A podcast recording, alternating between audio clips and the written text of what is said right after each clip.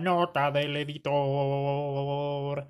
Eh, esta edición del AV Club em, sufrió varias interrupciones debido a problemas técnicos. Además, hay varias instancias de Sebas diciéndole Carlos a Luis Estrada y eh, también eh, hay una parte al final en la que decimos que Harakiri es una película de Kurosawa a pesar de que ese no es el caso.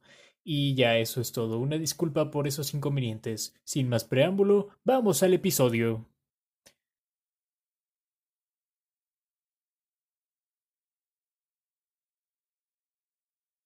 A ver, ya está grabando. Ok. Uno, dos, uno, dos, uno, dos, uno, dos.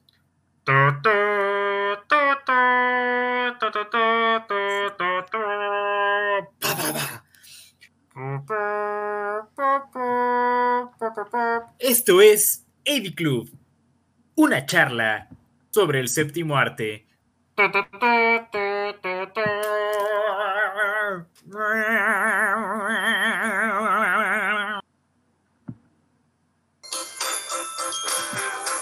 Oh. Banger.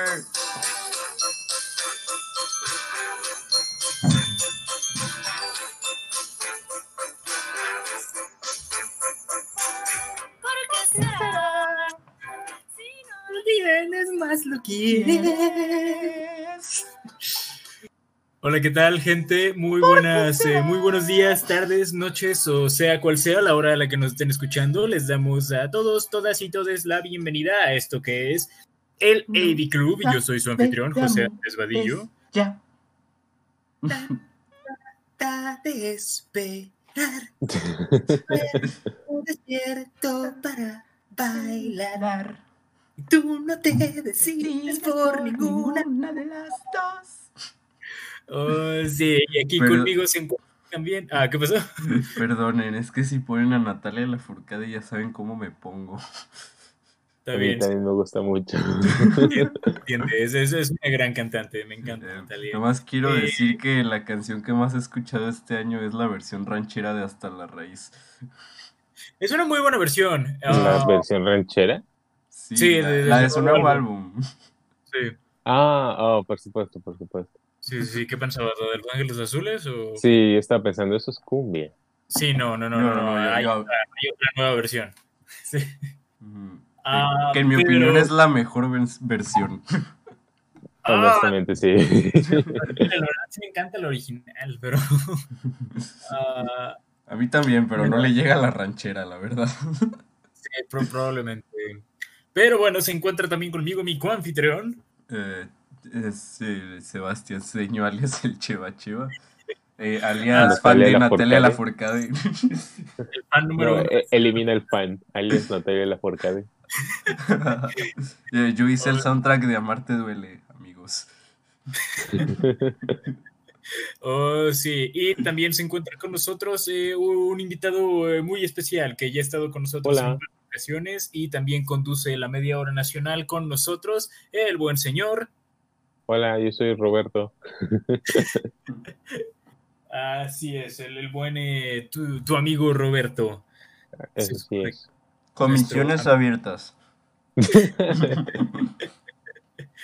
Así es.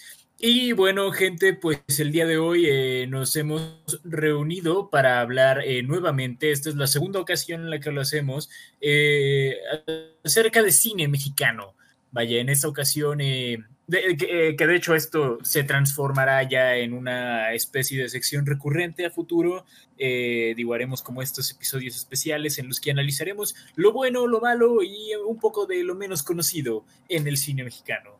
Ah, pero bueno, por lo pronto, por lo pronto, el día de hoy vamos a hablar acerca de cuatro películas relativamente contemporáneas. Eh, vamos a hablar del clásico de Carlos Reigadas, eh, La Ley de Herodes. No, de, perdón, de Luis Estrada, perdón, El clásico de Luis Estrada, eh, La Ley de Herodes. ya te iba a regañar.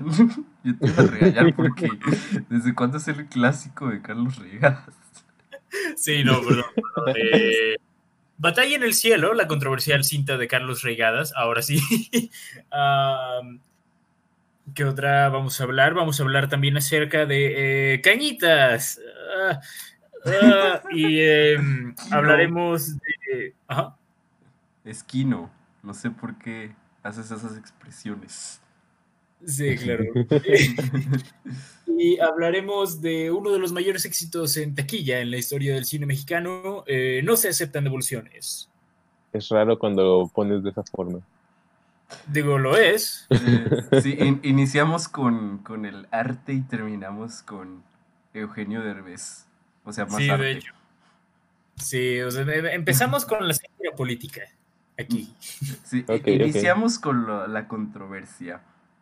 Sí, que sabes, o sea, eh, eh, en teoría deberíamos, o sea, lo lógico tendría que ser como empezar, empezar como light y terminar serios, pero como generalmente hacemos esto de hablar en orden cronológico, entonces sí, ahí, ahí es cuando ahí es cuando sucede esto de al revés. Empezamos con lo serio y terminamos con, con al derecho y al revés wow. ¡Órale! ¡Oh, vaya! Foreshadowing. Cuando hagan un, un, un Navy, pero de, de, series de televisión, tienen que hacer el review completo de cada uno de los episodios de Derbez. Yo jalo verlos todos. al, derecho y al Derbez creo que es la más corta de todas. Uh, digo, creo que nomás tuvo como menos de 20 capítulos, una cosa así. Sí, entonces... Eh, Sí, puedo hacer eso, puedo hacer eso. De vez en cuando. De vez en cuando. Oh. Sí.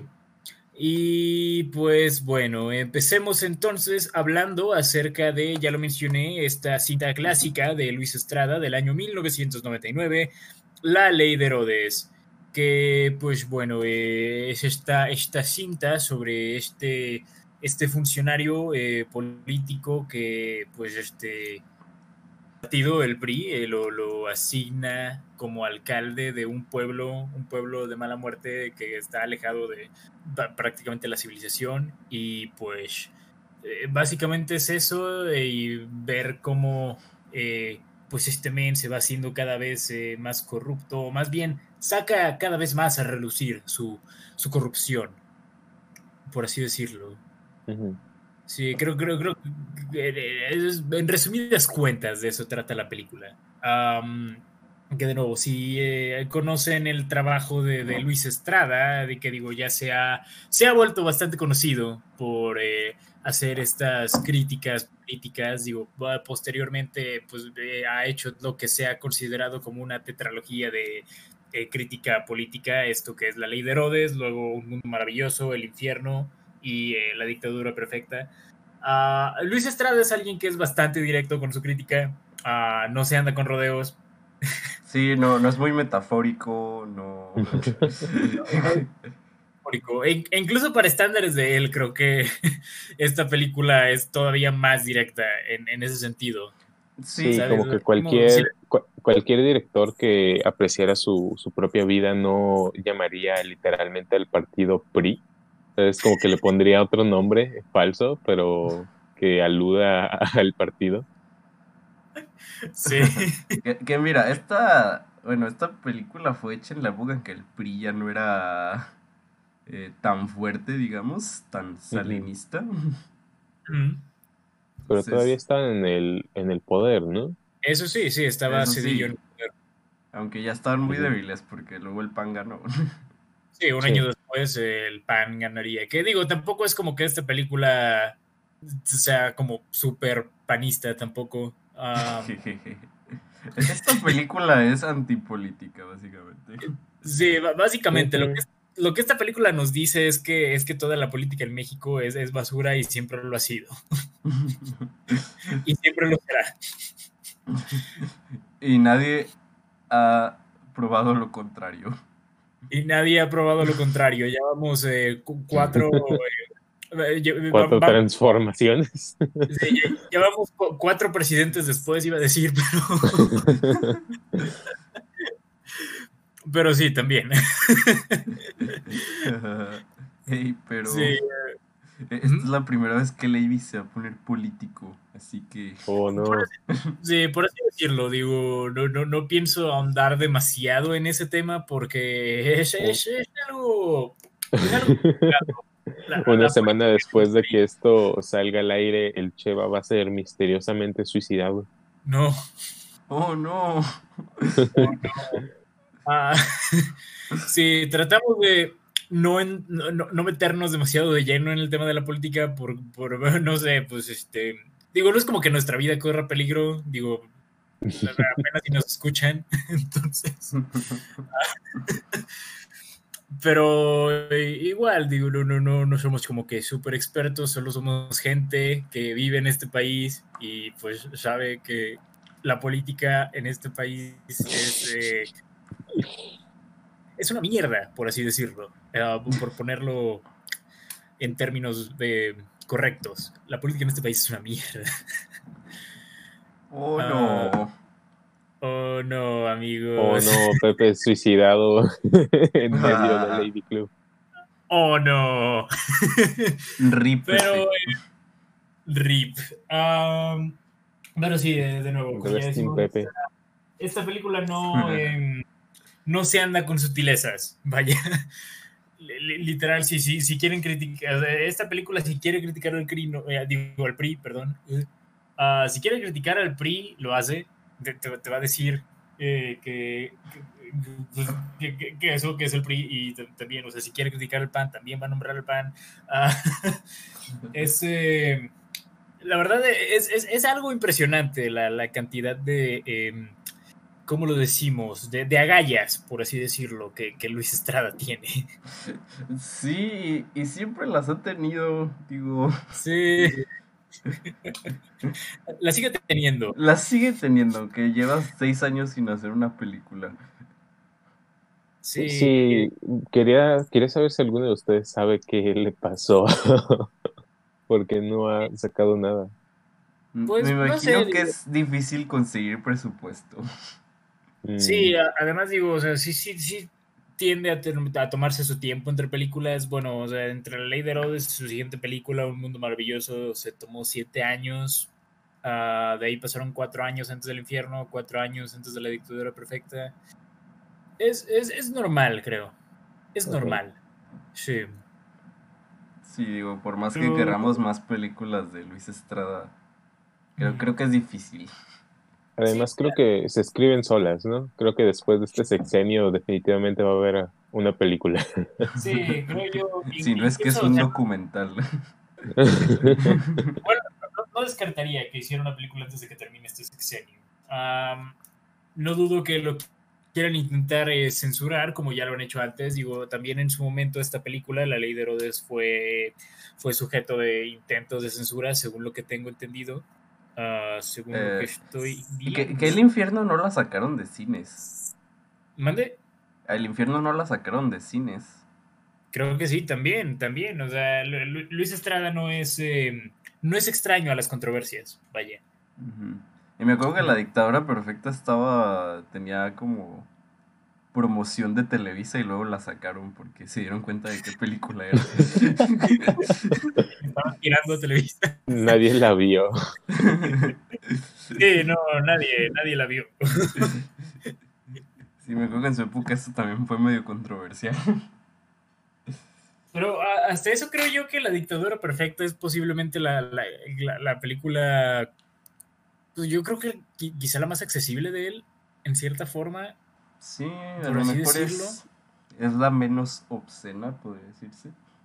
Sí, podría decirse. Y digo, creo que también fue a la que quizá la más popular de todas estas en su momento. Digo, no lo sé, no es como que, sean películas súper desconocidas.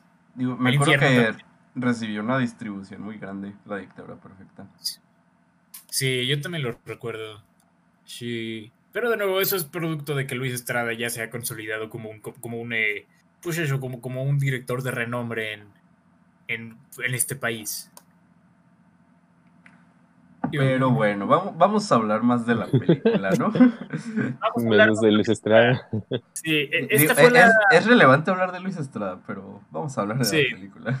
Vamos a hablar de la película. Eh, esta es la segunda vez que veo esta película. La primera vez. eh, Ah, no, más bien es la tercera, perdón. Es la tercera vez que veo esta película. Eh, la primera vez que la vi, eh, yo tenía 14 añitos. Recuerdo que esta película me voló la mente. Ah, no, no sé cómo. Fue como cuando la vi en ese entonces, creo que fue. Fue esas cosas que ves y luego te quedas como de wow, nunca he visto nada como esto Ujú. por lo menos, por lo menos a esa edad. Ah, yo, Ujú. para- yo, e- esta en, en algún punto de mi vida era, eh, podía decir con confianza que era mi película mexicana favorita, de hecho. Ah, Ahora es, no sé, en devoluciones. Sí, claro. Es cañitas, obviamente. Oh, es verdad. Sí, obviamente es cañitas. Pero algo, algo que debo decir es que cre- creo que tal vez vi esta película demasiado joven. Ah, digo, no sé, en particular la, la vi eh, a un lado de mi madre. eh, Creo que eso fue una mala idea. esa fue una mala idea, creo que fue- un poco incómodo. eh, no, no, voy a, no voy a mentir. Oh, Digo, más que nada, más que nada lo digo por, por esta famosa escena en la que hacen como esta especie de eh, tributo a la naranja mecánica. eh, creo que, eh, digo, obviamente cu- cuando digo esto saben a qué escena me Sí, sí, sí. sí, sí. Sí, pero fuera de eso, les digo, esta, esta fue una cinta que, que en su momento me voló la cabeza, que, que en su momento, o sea, el, el- la, la mente impresionable de- del pequeño Pepe se quedó como de ¡Wow! Esto es Kino. ¡Wow! Mira el tamaño de eso. Oh, no. Oh, no. No, Pepe, no. Sí. Ese fue el día que Pepe ya no tenía marcha atrás. Vi, El día que Pepe día que se vi el- convirtió en un adulto. Sí. Sí, Ese de- día Pepe empezó a cantar eh, Alejandro Sanz. No, les digo, vi esta, esta película la vi el mismo día que vi eh, El Padrino, me acuerdo también. fue, fue un buen día. También fue la, la primera vez que vi Nosotros los Nobles. Oh, viste puro Kino mexicano. sí, el, el Padrino es, es mexicana, claro. Sí, la, la dirigió Francisco Córdoba. Es como Sí. Parasite. Sí, pero sí, algo, algo que debo decir es que una, una cosa que siento que esta cinta logra completamente es, eh, es eh, esta transformación de personaje que no es tanto como de persona buena volviéndose mala, porque creo que es alguien cuyas intenciones nunca estuvieron realmente en el lugar correcto, sino más bien como eh, esta persona moralmente corrupta dejándose ver cada vez más. Creo yo que en, en esa forma la podemos comparar quizá con... eh, There Will Be Blood, tal vez.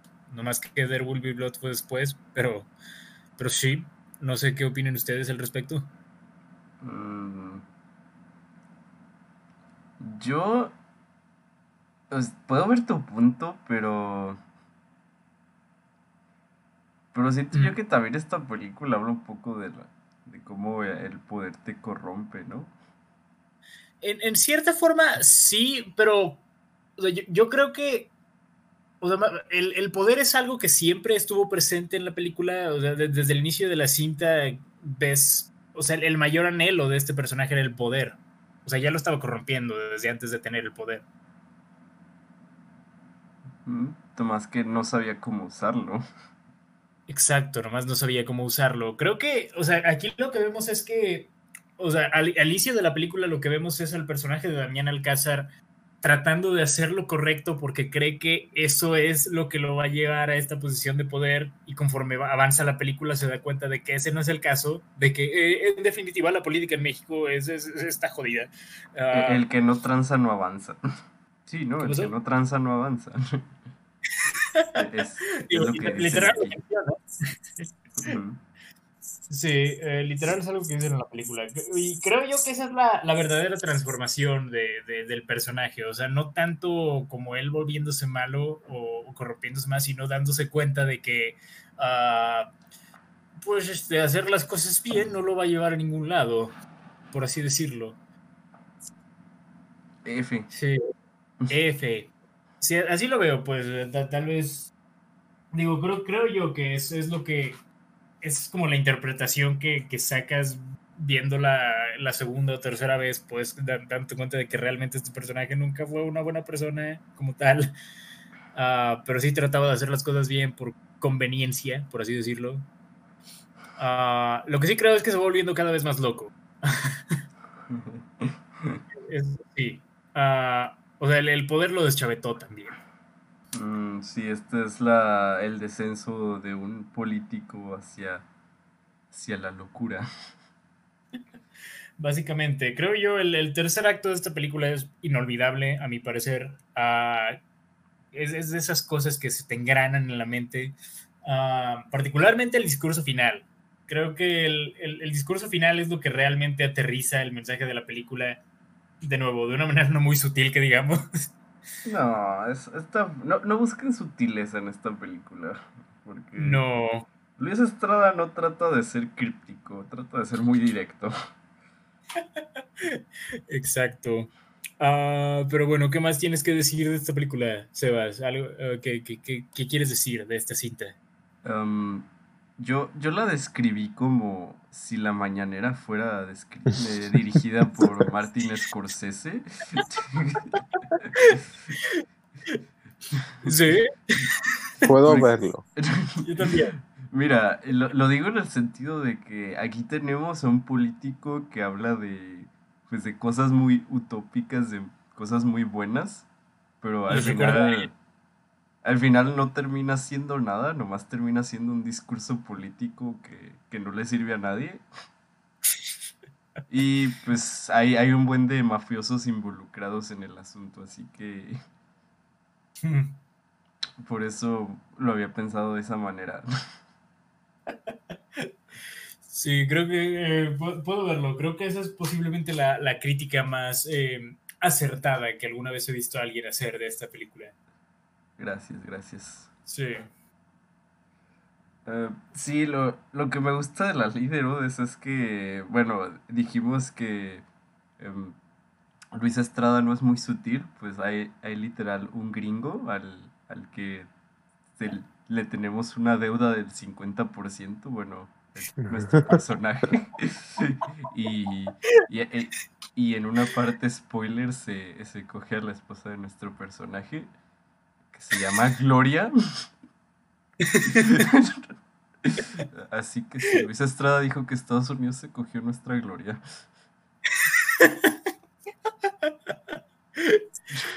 Es el tipo de simbolismos que pueden esperar de esta cinta. El Sí, personaje se llama Bob. Eso, eso como entra en tu, eh, en tu interpretación. Um, hay, hay muchos Bobs en Estados Unidos. Bob Esponja, por ejemplo. sí. Oh, no. Eh, creo que el, el personaje literal se llamaba Robert Smith, ah, como, como el de The Cure, sí, ¿no? Mm, ¿Quieres No me acuerdo. En, los créditos, en los créditos nomás aparece como gringo. Pero yo, yo sí recuerdo que lo llamaban Robert Smith en algún punto. Digo, ah, Roberto, ¿qué tienes tú que decir acerca de la ley de Herodes? Pues me gusta mucho cómo actúa Damián Alcázar. Creo que am, su talento no solamente como, o sea, para mí principalmente es como eh, la manera en la que ah, da sus diálogos.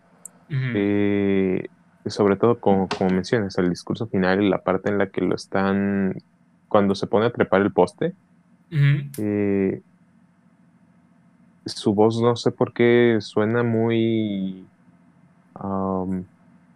pues de cierta forma da, hace que estas líneas sean muy, muy fuertes o muy, ah, eh, pues sí, como que, Antes. ajá, o sea, es, muy impresionante, es muy, es muy intenso. Sí, creo yo, o sea, a lo que tú mencionas, creo yo que el- básicamente lo que hace Damián Alcázar en esta película es, en, en cierta manera, termina interpretando a tres personajes distintos, que son la misma persona, Ah, pero se siente eso, como creo yo que esta, esta película es un, es un buen argumento eh, para mencionar el rango actoral de Damián Alcázar. O sea, todas estas distintas tonalidades que le puede dar a un mismo personaje. O sea, no solo empieza y termina siendo una, una eh, persona completamente distinta en toda su travesía, en todo su tiempo en este pueblo, sino que también eh, justamente esa, esa misma escena, pues, te transmite una aura completamente diferente. Uh, a lo que tú dices. O sea, puedes verlo como este, este maldito eh, demagogo, por así decirlo. creo que la, la actuación de Damián Alcázar le eleva mucho esta película.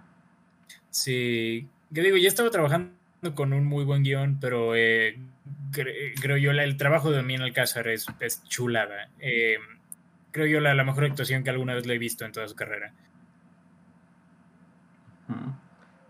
Pero no solo Damián Alcázar brilla en esta película, también eh, Pedro Armendariz. Armendariz. también. Junior. Pedro Armendariz Junior, como pues, el, licenciado Fidel. También es un gran trabajo. Que mira, cada vez que aparecía en pantalla me daba un buen de risa. Sí. algo, algo que quiero mencionar también de esta película es como, eh, o sea, empieza haciendo una comedia, o sea, yo diría, quizá nunca deja de ser esta comedia de humor negro, pero llega un punto de la película en el que empiezas a, cuestionarte, chale, ¿realmente debería estarme riendo de esto? Es que esa es la cosa, también. Este Luis Estrada agarra como elementos de, de, la vida real, bueno, por lo menos hace esta crítica a la política tan fuerte de una manera tan cómica que, que te das cuenta de que no manches, nuestra política es una comedia.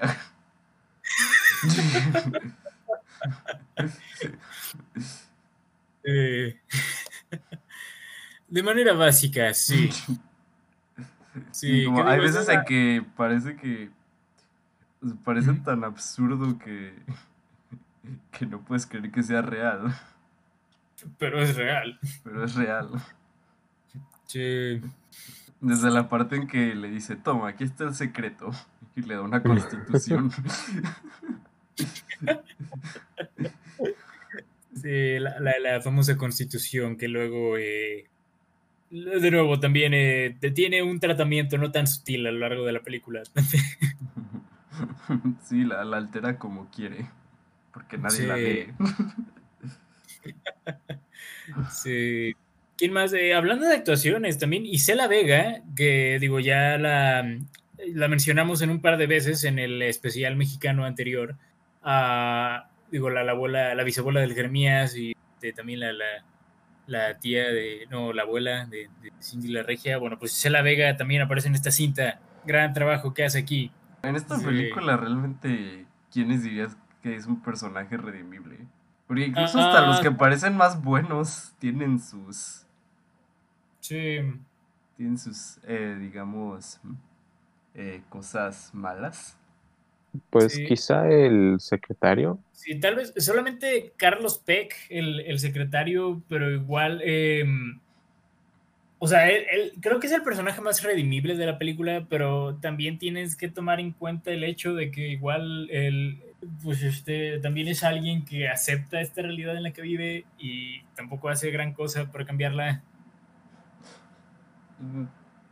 El secretario es como nosotros. Sí, el, secretario es como, es como el, pueblo. Oh God, that's literally me. Oh, el secretario es Ryan Gosling.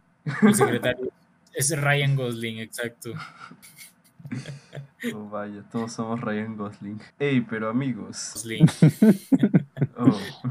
Sí, pero sí, Sí, incluso el secretario tiene esta aura de que pues parece que quiere lo mejor para el pueblo, pero en cuanto se da cuenta de todas las acciones que ha cometido nuestro político favorito, el, Vargas, este igual no hace nada.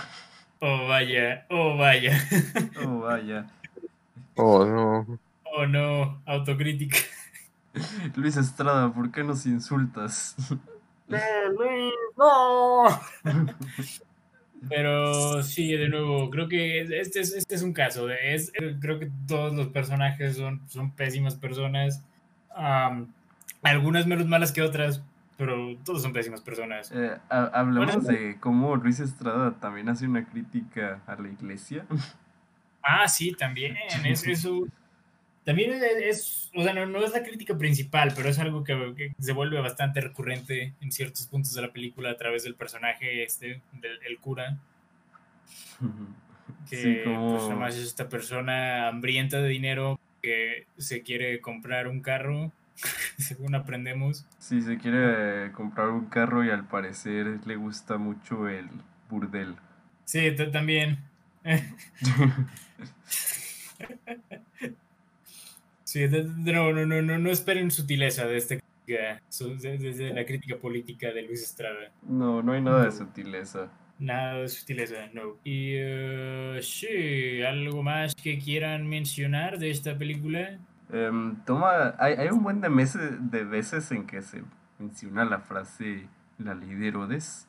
Podríamos hacer un juego, un juego de shots de eso. o sea, las con de son como, ¿qué? ¿Cinco? Creo que son como cinco veces que se menciona. Más o menos. Sí, más o menos. Pero no sé, se me hace chido cuando estás viendo una película y mencionan el título. It's like we're some kind of Suicide Inserte Squad. meme de DiCaprio. Inserte meme de DiCaprio apuntando a la pantalla. Cuando estás viendo la ley de Herodes y dicen el título de la película. Sí. estuvo extraño cuando dicen eso.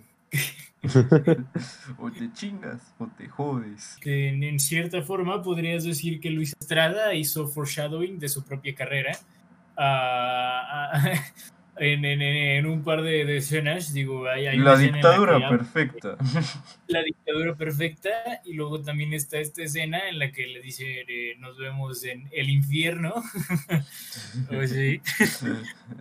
Nomás le hizo falta decir, un mundo maravilloso. Sí, yo estaba esperando que en algún momento dijeran esa frase, que, que dijeran de que sí, voy a hacer este mundo maravilloso. Voltea a ver a la pantalla. el título de la siguiente película. Sí, sí, sí. Me pregunto cuál será el siguiente, la siguiente película. no tiene que ser un diálogo que salga en la película. Sí, tiene que ser un diálogo. Que por cierto, algo, algo que también quiero mencionar a, pequeños datos curiosos. Creo que Luis Estrada es, es, alguien que pertenece como a esta misma generación de, de cineastas a la que pertenecen eh, Cuarón y Del Toro, y con eso me refiero a que, em, al igual que Cuarón y Del Toro, eh, Luis Estrada también eh, tuvo un origen similar debido a que a inicios de su carrera también pasó por el, el, programa de televisión de terror de antología, em, La Hora Marcada, el cual se emitía en el canal de las estrellas. Eh, solo, solo es algo que, que, me gusta mencionar. O sea, creo que, eh, creo que es, curioso cómo varios directores de esa generación pasaron por ahí. yo me sabía una anécdota de, de, eso. De lo de Cuarón y del Toro, que... Ah, sí. que, que Cuarón llegó con Del Toro y le dijo, ah, este capítulo te, te basaste en Stephen King, ¿no? Y, y Del Toro de, sí, ¿por qué? Y, y Cuarón estaba de. Entonces, ¿por qué quedó tan culero? Oh, chale. Lo rosteó. Sí, y luego de ahí se hicieron mejores amigos. Oh. Ah, nice. Sí. sí, esto, es algo por lo que el mayor pasaron. Y creo yo que también, digo, en cuanto a lo que se menciona como la la entrada del cine mexicano al siglo XXI, algunas personas se refieren a ellos como la, a ello como la segunda época dorada del cine mexicano. Ah, creo que esta película es, eh, fue bastante importante en ese sentido. Creo que, de nuevo, esta película demuestra como este, este modus operandus de, de los directores de aquel entonces, que eran eh, personas que no, no tenían miedo a contar historias poco comunes, en cierta forma, o historias fuera de las convenciones narrativas de este país. Eh, Luis Estrada fue, fue el único de los tres que no se fue a vivir a Estados Unidos. Sí, es, es el único de ellos que sigue eh, constantemente haciendo películas mexicanas, digo, o sea, no es como que O sea, digo, no, no, no es como que es el único que sigue haciéndolas, digo, Roma existe, pero, pero, Pero, eh, pero sí, es, es el único que no ha, que, que se ha quedado en México aquí toda, toda su carrera. Digo, estoy, estoy seguro de que si quisiera, probablemente podría hacer algo eh, extranjero, pero, pero está bien. Digo, esto es lo que, esto es lo que hace bien. Eh, Luis Estrada le funciona bastante bien, así que todo cool, todo cool. Mm, sí. Y así es. Y pues bueno, pasemos a algunos datos curiosos de la ley de Herodes.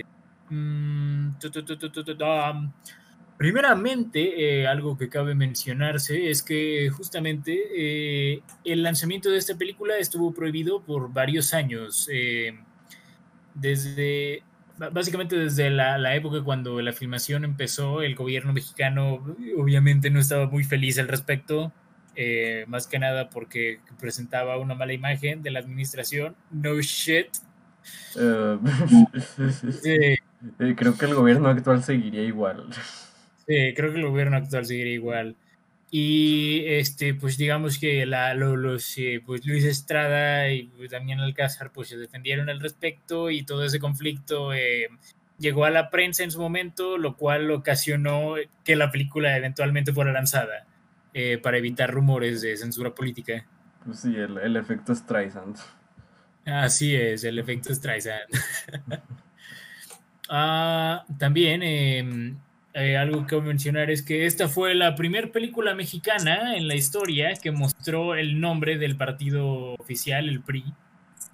Eh, en otras ocasiones, cuando se hablaba de política en el cine, los cineastas tenían que cambiar el nombre del partido para evitar censura, pero esta, esta fue la primera vez que se mencionó el PRI sin tapujos en el cine. Ah, ¿qué más? Eh, un pequeño easter egg que se mete aquí es que también eh, cuando, cuando Vargas conoce al gringo por primera vez, eh, le dice que su nombre es Emilio Gabriel Fernández Figueroa, lo cual eh, es, es una referencia a dos figuras importantes de la época dorada del cine mexicano, el director Emilio Fernández y el, el cinefotógrafo Gabriel Figueroa. Oh, vaya. Y, y finalmente los nombres de los otros candidatos para gobernador municipal con, con Juan Vargas son eh, Contador Carlos Portillo y Pedro Marco A. Jurado. A Hurtado, perdón, Marco. Hurtado. Oh, sí, Hurtado. Hurtado. Que, o sea, no, no tan, no, tan, no, no, no tan ahí el juego de palabras. Marco A. A Hurtado. Así es. es como Poli Lars. Ah, es como poli. Estaba pensando lo mismo, pero no lo quería decir. Y sí, creo que eso es todo en cuanto a datos, eh, datos curiosos. Así que concluyamos con la ley de Herodes. ¿Qué tienes que decir tú, Sebas? Ah, se me hace una película muy muy graciosa, pero en el sentido de no debería ser graciosa. Está, se me hace muy atrevida y me, gusta que, que no sea para nada sutil. Como usualmente eso me quejo de algunas películas, pero creo que en esta funciona perfectamente por, por el hecho de que es muy anticensura. Sí. Creo. Y sí, creo, creo que es, no sé, es una película que me alegra que exista. Sí, igual yo, digo, creo que, creo que es exactamente lo que este país necesitaba en su momento. Y, y todavía necesita.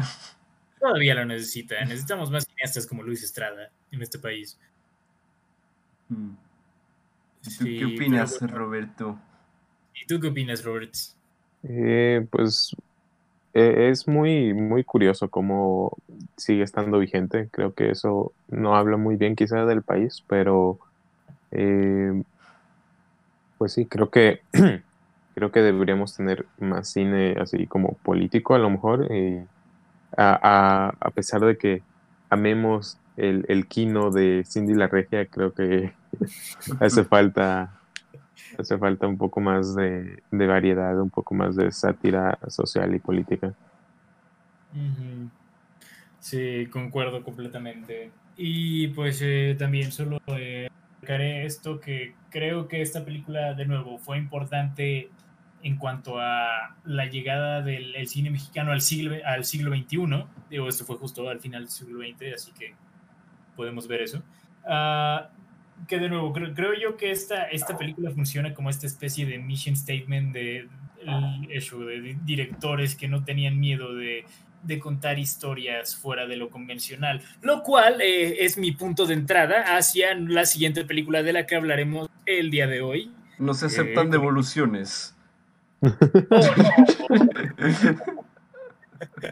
te creas, no. Eh, la batalla en el cielo de, de esta, esta cinta de, de, este cineasta, eh, Carlos Regadas, yo creo que uno de los cineastas más peculiares que, que tenemos en este país, eh, honestamente. uh, sí, eh, ¿De qué trata esta película, Sebas? Oh, pues Marcos es, es un trabajador mexicano que, que siente, digamos, tiene sentimientos por la hija de, de su jefe. Y pues, eh, digamos que Marcos está involucrado en el crimen, entonces esta película no termina bien. No, para nada. Y, um, eh, sí, creo, creo. Ajá. Mira, pasamos de una película que no es para nada sutil a una que tampoco es muy sutil, pero en un lado muy contrario, porque esta película, a diferencia de la de Carlos Estrada es, muy simbólica al, grado en que te estás preguntando qué está pasando. Sí, que creo, creo, yo que eso es algo que se ha vuelto común en Carlos, en, el, señor Carlos Regadas. Uh, digo, él, él, mismo ha dicho, eh, eh, digo, esto es algo que él ha declarado, que él, él, realmente no hace películas para el público, hace películas para él. Uh, es el Andy Kaufman del cine mexicano. Es el, Andy Kaufman. Eh, en, cierta forma también se me hace como una especie de Lars von Trier, pues, si, Lars von Trier no fuera tan controversial. si ah. Lars von Trier no fuera tan edgy. Si Lars von Trier no fuera tan edgy y, fuera como más poético, eh, por, así decirlo. Uh, esta es una película bastante extraña. Eh, es también, creo que la, la, que peor recibida ha, estado de todas las películas de Carlos Regadas. Uh, la verdad, no, he visto tantos trabajos de Regadas, he querido ver más. Eh, solamente he visto Japón, que fue su película anterior, y eh, Batalla en el Cielo. Japón fue muy bien recibida, a diferencia de esta película. Sí, Japón fue muy bien recibida. Habiendo visto ambas, eh, sí digo que Japón es bastante mejor que, que Batalla en el Cielo. No, no voy a decir que Batalla en el Cielo es una mala película, sí, porque creo que sí hay varias cosas que apreciar de esta cinta. Uh, me gusta en, cierta forma como esta atmósfera completamente incómoda que, que Carlos Regadas logra generar que de nuevo es algo que siento que tiene bastante en común con, con Japón. Creo que en, en, cuanto a cuestiones estilísticas, que digo también en, en cuanto a la, la calidad de, visual de la cinta, eh, también en esas cuestiones creo que son cosas eh, un tanto similares a Japón, solo que eh, incorporadas en este contexto urbano, a diferencia de Japón, que era pues más bien en, las montañas, en un contexto rural. Pero creo, creo que hay cosas que, o sea, que creo que su estilo no se traduce eh, tan bien a esta película como en, Japón, que de nuevo no digo que sea mala, pero, pero sí, eh, no, no, no creo que, no creo que sea su mejor trabajo, pues. Eh, digo, antes de comenzar, eh, no sé si Robert tengas algo que decir. Eh, no realmente, o sea, esta es la primera película que, que veo de... Ah, ¿Cómo se pronuncia su apellido? Eh, Regadas. Regadas, Regadas. definitivamente me tomó desprevenido. Por la primera escena en particular. sí, sí, sí, sobre todo. pensé que era simplemente como algún tipo de paneo normal, por así decirlo. y de repente ves que, oh, sorpresa. Ah, oh, no. Sí, sí, definitivamente me, me, tomó desprevenido. Qué bueno que no lo vi en, en mi tele porque eh, hubiera corrido peligro de que alguna persona en mi casa hubiera entrado en mi cuarto, pero... ah, Robert, es hora que Ah. tengamos esa plática. sí, definitivamente. um, leí algunas reseñas en, en Letterboxd de la película y sí, varias personas notan cosas similares de que alguien entró a su cuarto mientras veían la película y pensaban que estaban viendo otras cosas. Um, pero sí, creo que es, es una película demasiado interesante, por lo menos. Creo que es, creo que es la forma de, de Carlos Regadas de, sí, este, esto, esto no es este, tu típica película. Esto va a ser una vil mamada. Eh, iba, a decir felación, pero eh, Sí, sí, sí. Sinónimos. esta es una, esta es una vil felación. Sí. no es cierto, no, no quiero insultar esta película de Carlos Regadas porque creo que tiene varias cosas que apreciar, nomás quería hacer ese chiste. Em, Perdón, Carlos Regadas. Que sé que no estás escuchando esto. Si nos Es escuchas, el fan más, más grande de Lady. Seguro eh, eh, pausó AV cuando escuchó esto y se fue a llorar.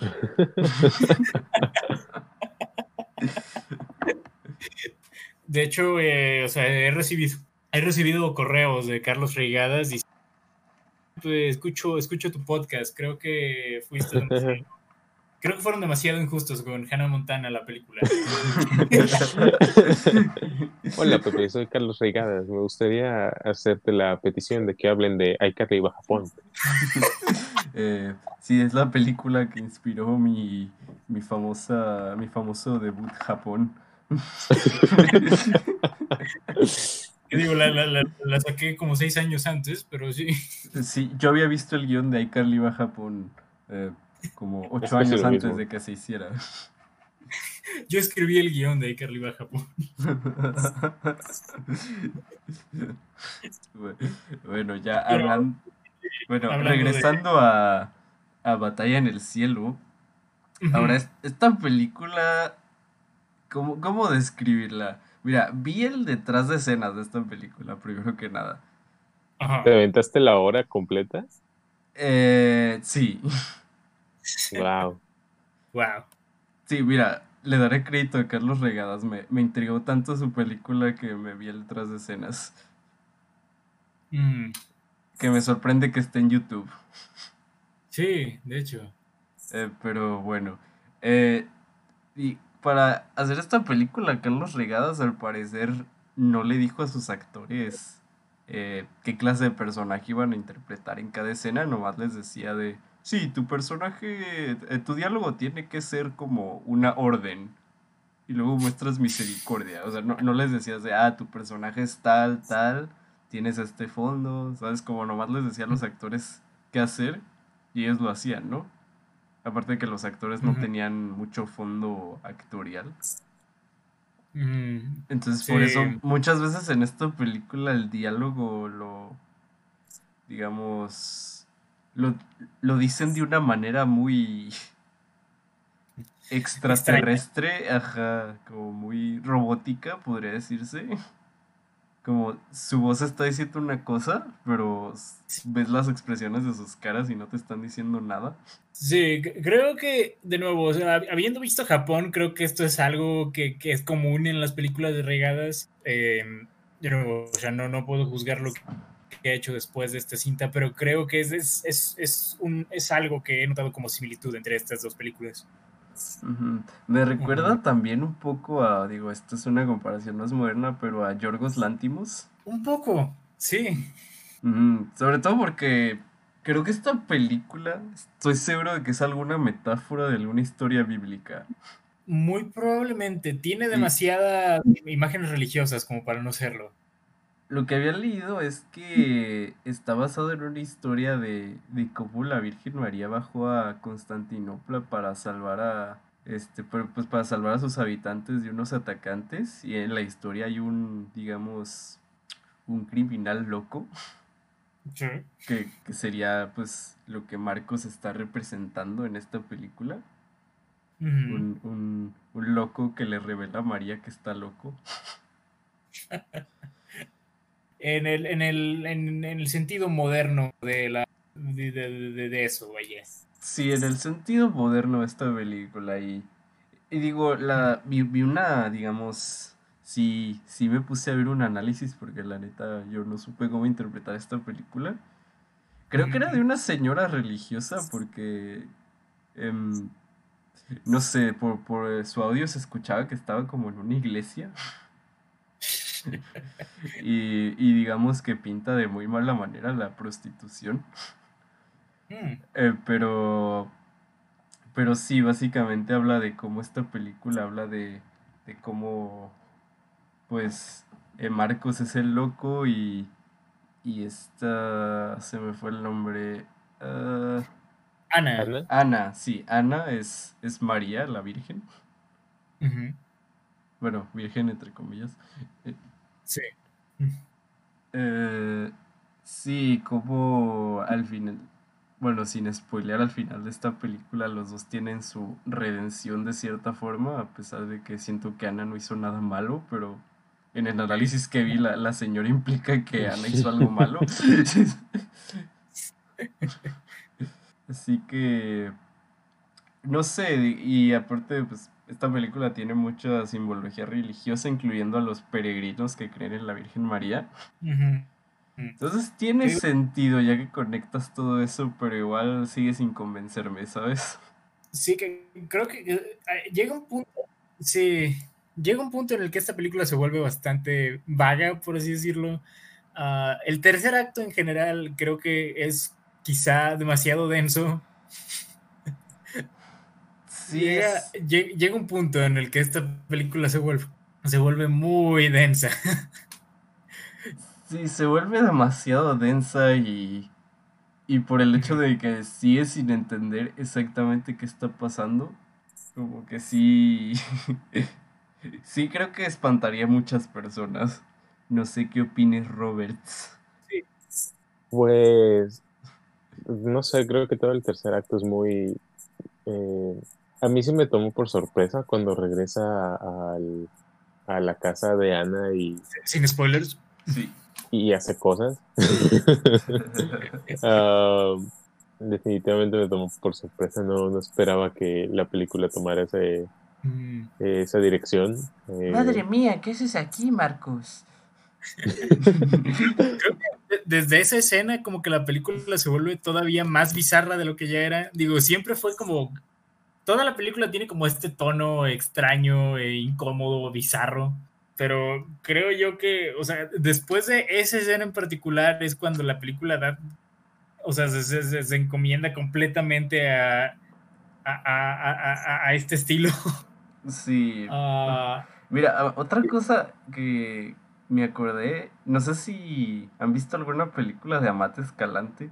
Yo nomás he visto una. mm, Eh, pero me acuerdo que yo vi La Región Salvaje y también La Región Salvaje tiene esta vibra de que es una película muy, muy críptica, muy bizarra, con actores que no actúan como humanos, pero por alguna razón la película, bueno, como que todo el mundo que he visto que habla de la película habla de lo profunda que es, pero yo no entiendo. Eh, Siento la misma vibra por esta película. Excepto que esta fue peor recibida que La Región Salvaje. Sí, sí, y al día de hoy creo que hay, hay- o sea, en general, siempre cuando la gente habla de la filmografía de Carlos Regadas hasta el final, según lo que he estado viendo. Oh, vaya. Pero sí, puedes notar como ciertas pequeñas similitudes. Yo la verdad eh, me hace falta ver a Escalante, digo, no sé. Eh, he querido ver sangre, nunca la he visto. He querido ver sangre. Eh, sí, yo nomás he visto La Región Salvaje porque todos los directores de aquí de México la estaban promoviendo de por qué no la ponían en cines. Y ya que la pusieron en cines dije, vaya, qué decepción. Pe- Perdonad más de Escalante, pero em, Sí. su, su remake de La Posesión no me gustó. Y aquí es Algo- cuando Escalante nos deja de escuchar y eh, nos, nos manda correos de odio también. También se agüitó por Hannah Montana. Sí, también. Y, por Amarte Duele, que, es su película favorita. Ah, pero sí, esta es una película muy poco convencional. Eso, es lo que queda claro. Y digo, en general, Carlos Regadas es un director poco convencional. De nuevo, fue de estas como nuevas voces del cine mexicano en, en a, a, finales del siglo XX, principios del siglo XXI que de nuevo es alguien que también ha, tenido bastante más éxito desde ese entonces. Digo, eh, su siguiente película, Luz Silenciosa, eventualmente ganó el premio del jurado en, el Festival de Cannes. Él ha ganado mejor director en Cannes también, con Post Tenebras Lux. es, alguien que, que sí se ha consolidado como alguien de, gran aclamo en la escena actual del cine mexicano, solo, eh, solo quizá no con esta película. Sí, sí. Creo que esta no es una buena película para empezar a ver a Carlos Regadas. No, Japón es un mucho mejor punto de inicio, en mi opinión. Creo que viendo Japón puedes apreciar un poco más su estilo de esta película. Viendo, viendo otras películas de él, creo que en general puedes, eh, puedes apreciar mejor lo que, lo que Carlos hace en esta película. Es algo muy poco convencional. Eh, también algo, algo que quisiera mencionar, y esto es algo que comentaba con Robert fuera del aire, el diseño sonoro es, es extraño. Hay veces en que es bueno y otras veces en que es muy malo.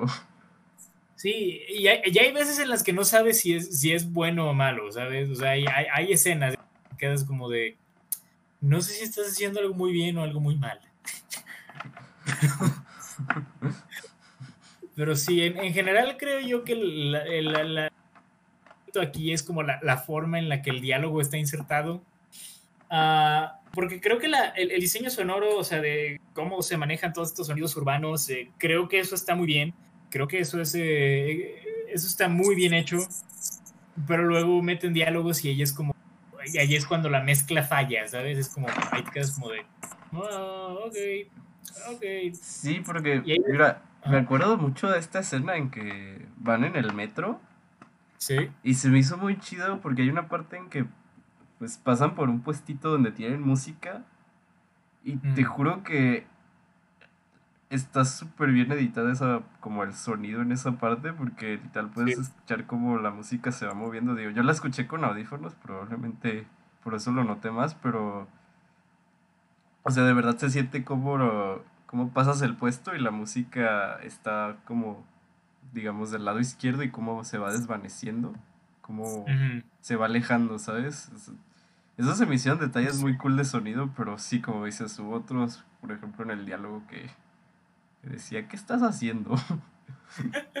Sí, en, cierta forma, digo, también llegamos a mencionar eh, Santa Sangre, aunque digo, este, ese, eh, ese, ese está temporalmente perdido, pero, uh, pero sí, creo, yo que puedo notar como esa, e, esa, esa misma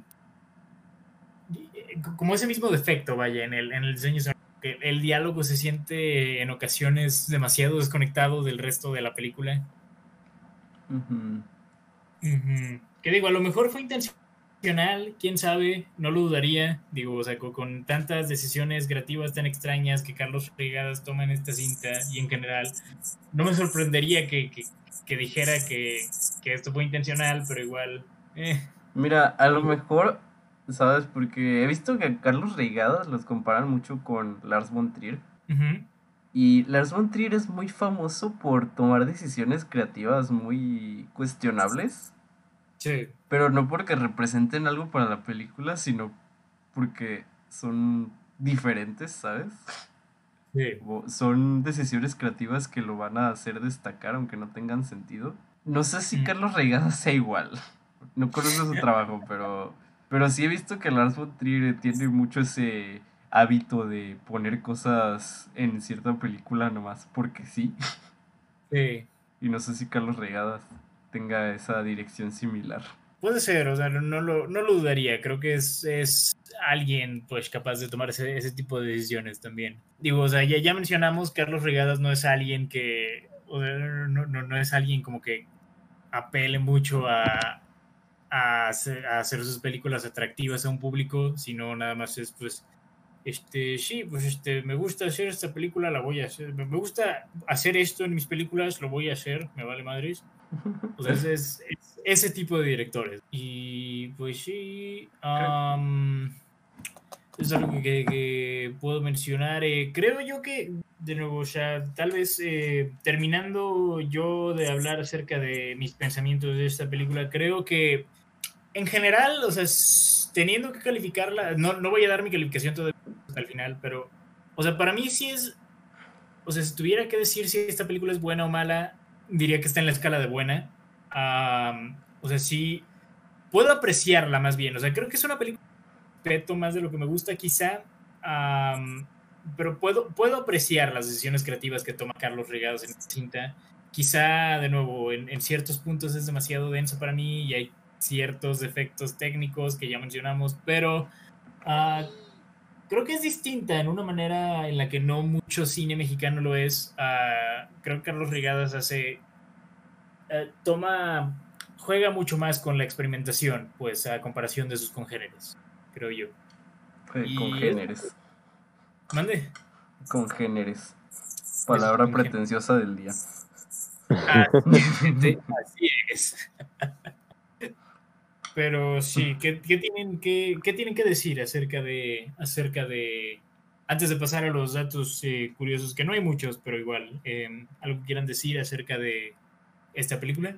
Pues ya mencionaron que el diseño sonoro está medio raro cuando el personaje principal le, le, hace la confesión a, Ana, mm. yo no entendí qué dijo, porque como que, de nuevo, no, no sé si, si fue el actor o si fue, que, o sea, qué sucedió ahí. El, supuse que era lo que había dicho, porque en serio no, no podía entender qué estaba diciendo. Eso y pues además hay como como ya había mencionado Cheva, que se nota como eh, el hecho de que los actores no sabían qué estaba sucediendo.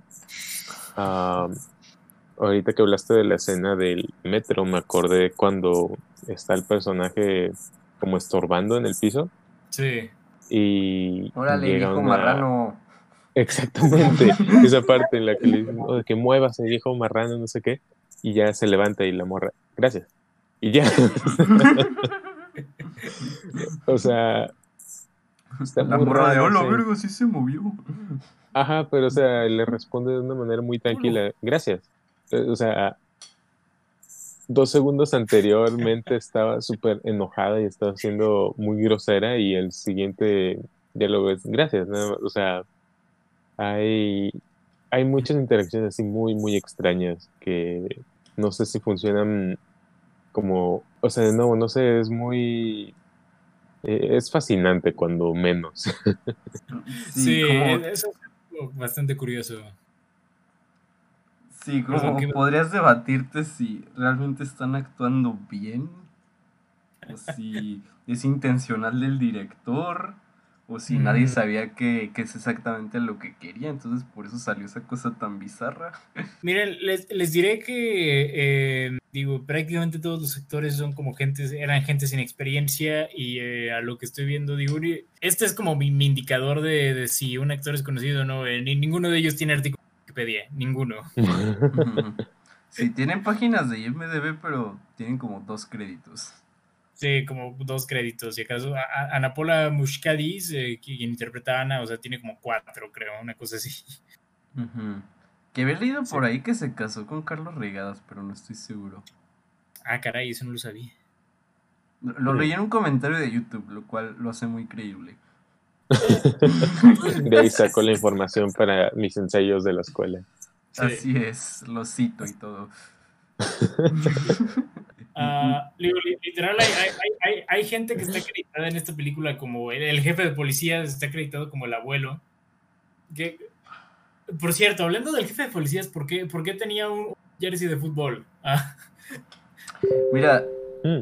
esta, esta película, curiosamente, hace una referencia al fútbol y, y cómo te.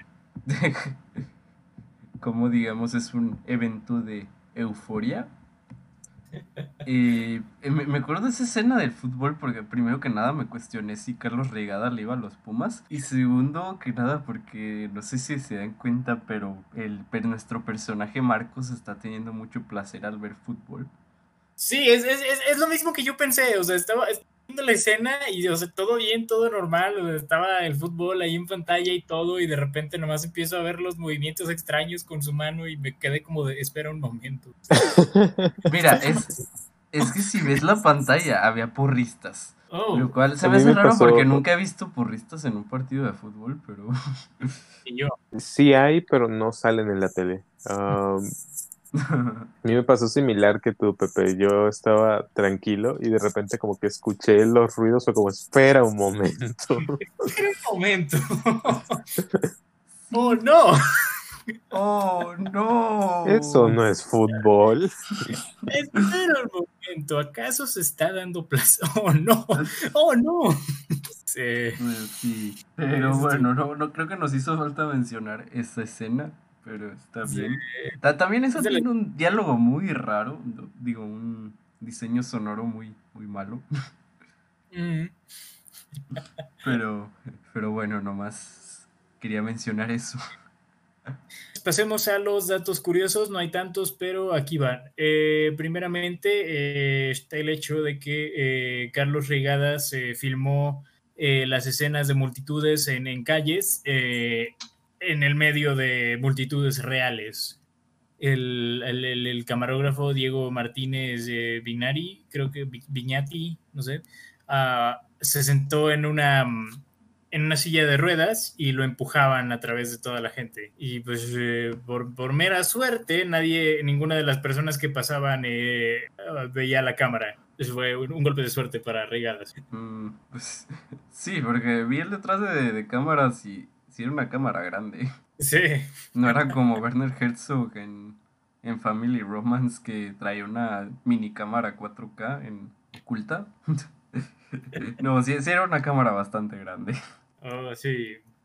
Ah, también algo que mencionar, esta, esta película estuvo en Cannes y de hecho, eh, an- antes de ser traída a México, la película sí tuvo eh, muy buenas críticas en, en- Europa, fue bastante aclamada en el Festival de Cannes y de hecho era considerada como una de las principales candidatas para recibir la Palma de Oro en aquel año, pero eh, terminó em, perdiendo contra la película L'Enfant de Jean-Pierre y Luc Dardenne. Um, ¿Qué más? ¿Qué más? También eh, esta película es una producción conjunta entre Alemania, Bélgica, Francia y México, con el 75% de la financiación proveniendo de Europa. Sí. F.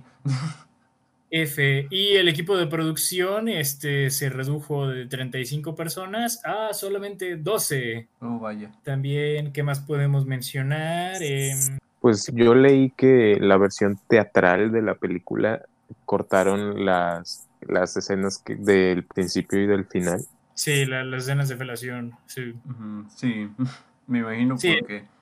Sí, cuando fue exhibida de manera comercial aquí en México, eh, sí, que, que de hecho, o sea, se- según lo que estoy viendo, fue algo auto- autoimpuesto por parte de Carlos Regadas, eh, lo hizo de acuerdo con eh, las solicitudes realizadas por los miembros del elenco.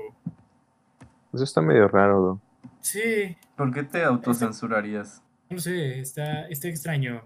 Y ah, también, eh, fuera del hecho de que también mucha, mucha gente la considera como la película menos buena de Reigadas, eh, Reigadas no está de acuerdo. De hecho, Reigadas eh, ha dicho que esta película es, eh, es básicamente su, su niño problema y por lo tanto la, la- su película que él más ama. Oh, vaya. ¿Y qué más? Es como el director de Southland Tales. Sí, como Richard Kelly. Sí. Y... Mira, yo creo que Carlos Regada ya, ya establecimos que es el niño edgy que, que entre menos entre menos pegue su película más le va a gustar. Y. A ver, ¿qué más? ¿Qué más? ¿Qué más?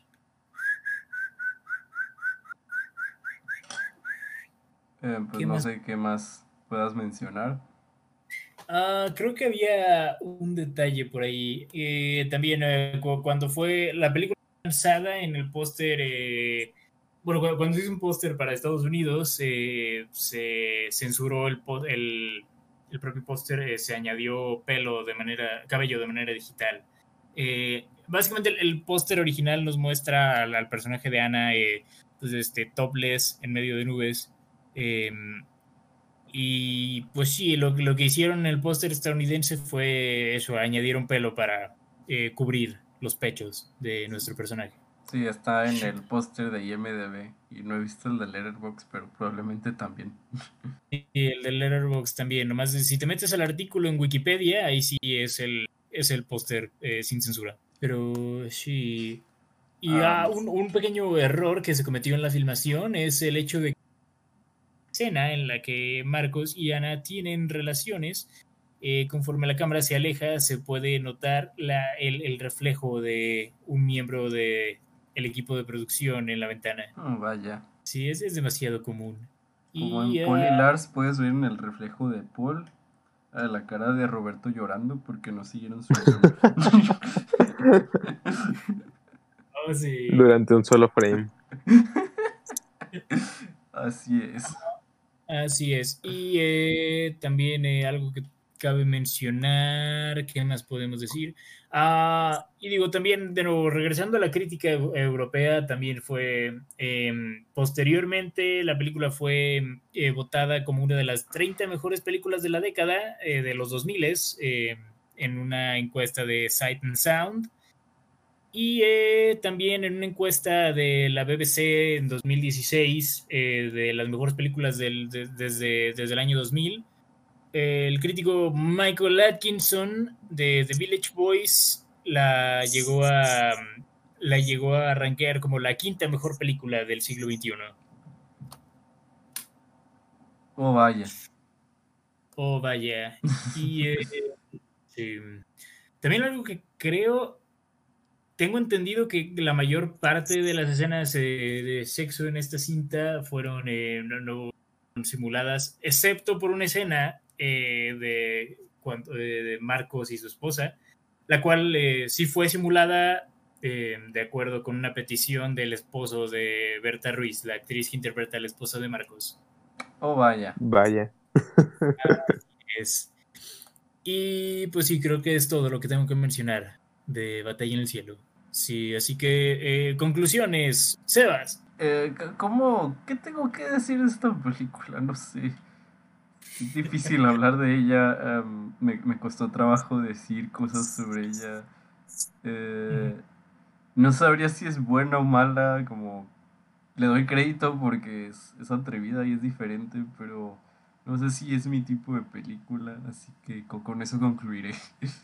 Ok. Sí. Eh, ¿Tú, Robert? Pues no sé si. Sí. ¿Sabes? es ese tipo de película. Creo que todos estamos igual, Robert. Eso creo. Igual, eh, es una cinta que no puedo decir que entendí, pero puedo decir que en, cierta forma tuve como esta especie de fascinación extraña. Fue un efecto quizá, quizá hipnótico, no sé. Ah, es de esas películas que empiezas a ver y nomás no puedes despegarte, por lo menos así me pasó a mí. Ah, y creo yo que es algo que admiro de nuevo por los riesgos que toma, a pesar de que creo yo que de nuevo no es quizá el mejor trabajo de Reigadas. Digo, Japón es una mucho mejor película y también ha tenido películas mejor recibidas después de esto, pero de cualquier manera creo que es, es una es una buena película, a mi parecer, creo que es una película bastante atrevida, pero también es una película que me cuesta trabajo recomendar a la gente. Así que dejémoslo ahí, dejémoslo ahí. Muy bien. Hablando de cosas que es difícil recomendar a la gente, ¿por qué no hablamos de nuestra siguiente película? ¡No! ¡Oh! Cañitas del año 2007. ¿Esta es la primera vez que todos vemos cañitas? Yo sí. Ok, ok. ¿Alguien vería más de una vez cañitas? Ah, yo sí se la fuera a mostrar a alguien irónicamente, creo que sí la, vería solamente por eso, no, no necesariamente por gusto. Sí. Eh, todos la vimos en YouTube. Sí, En, en 240. Sí, en 240. Como Carlos Trejo quería. Carlos Trejo la grabó en 240. en un Sony Ericsson. Que de nuevo, ah, esta cinta está basada en eh, una, una figura bastante peculiar del, del folclore mexicano actual, eh, Carlos Trejo.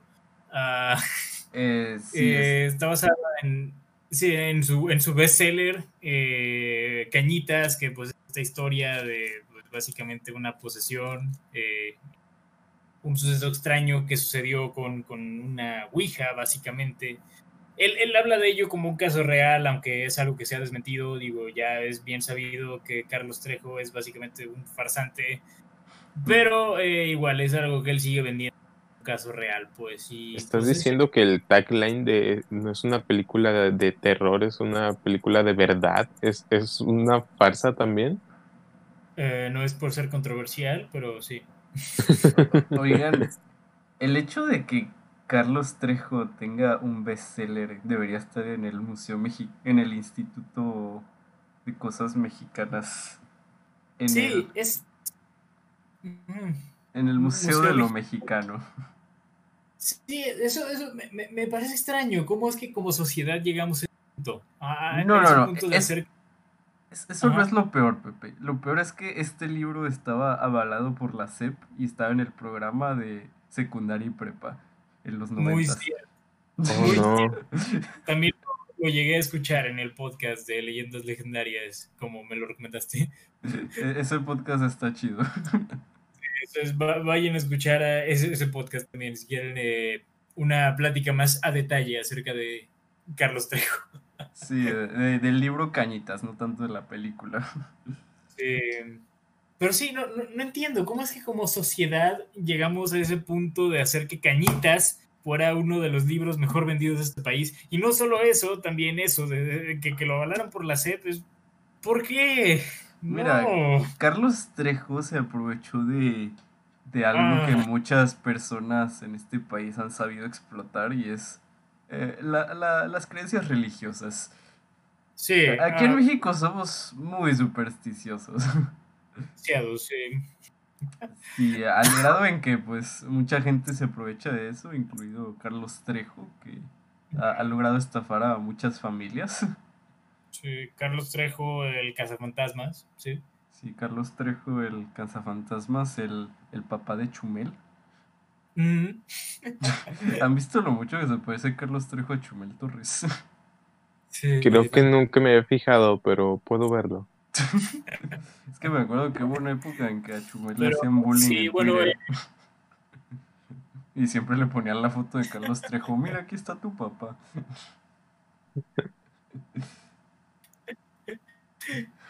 Pero bueno, eh, eh, poco de la trama de esta película. eh, pues, ¿qué puedo decir de, de- de- de- esta película? Es este los sucesos paranormales que ocurren en una casa donde este men, eh, Carlos, eh, Trejo. pues, Carlos Trejo, sí, vive pues con su hermana y con su esposa y este empieza también su, su jefe a vivir con él.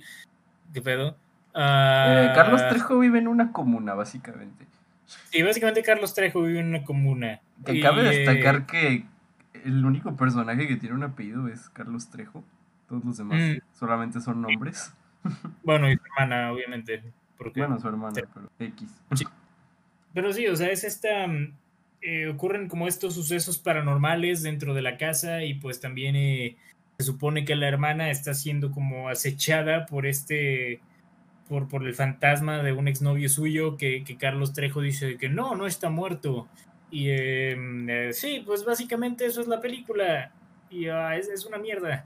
Ah, no, no, no uso el término, no uso el término mierda a la ligera, pero esta película es vil y reverenda mierda. Mira, esta, esta película responde la pregunta de ¿qué pasa si alguien hiciera una película de horror al estilo de La Rosa de Guadalupe? Oye, tienes toda la razón. He, he visto he, he visto capítulos de La Rosa de Guadalupe mejor, mejor hechos que, que- que esta película. Mira, de hecho creo que sí hay una Rosa de Guadalupe eh, versión de horror, creo que se llamaba la- lo que la gente cuenta o algo así. Oh, sí, sí. No sé si la llegaron a ver, porque yo sí la llegué a ver. La conozco, pero nunca la llegué a ver. Yo sí la llegué a ver, estaba, era bastante graciosa. Me acuerdo que había un capítulo muy épico inspirado por La Llorona. Pero sí, esta película es básicamente La Rosa de Guadalupe versión horror.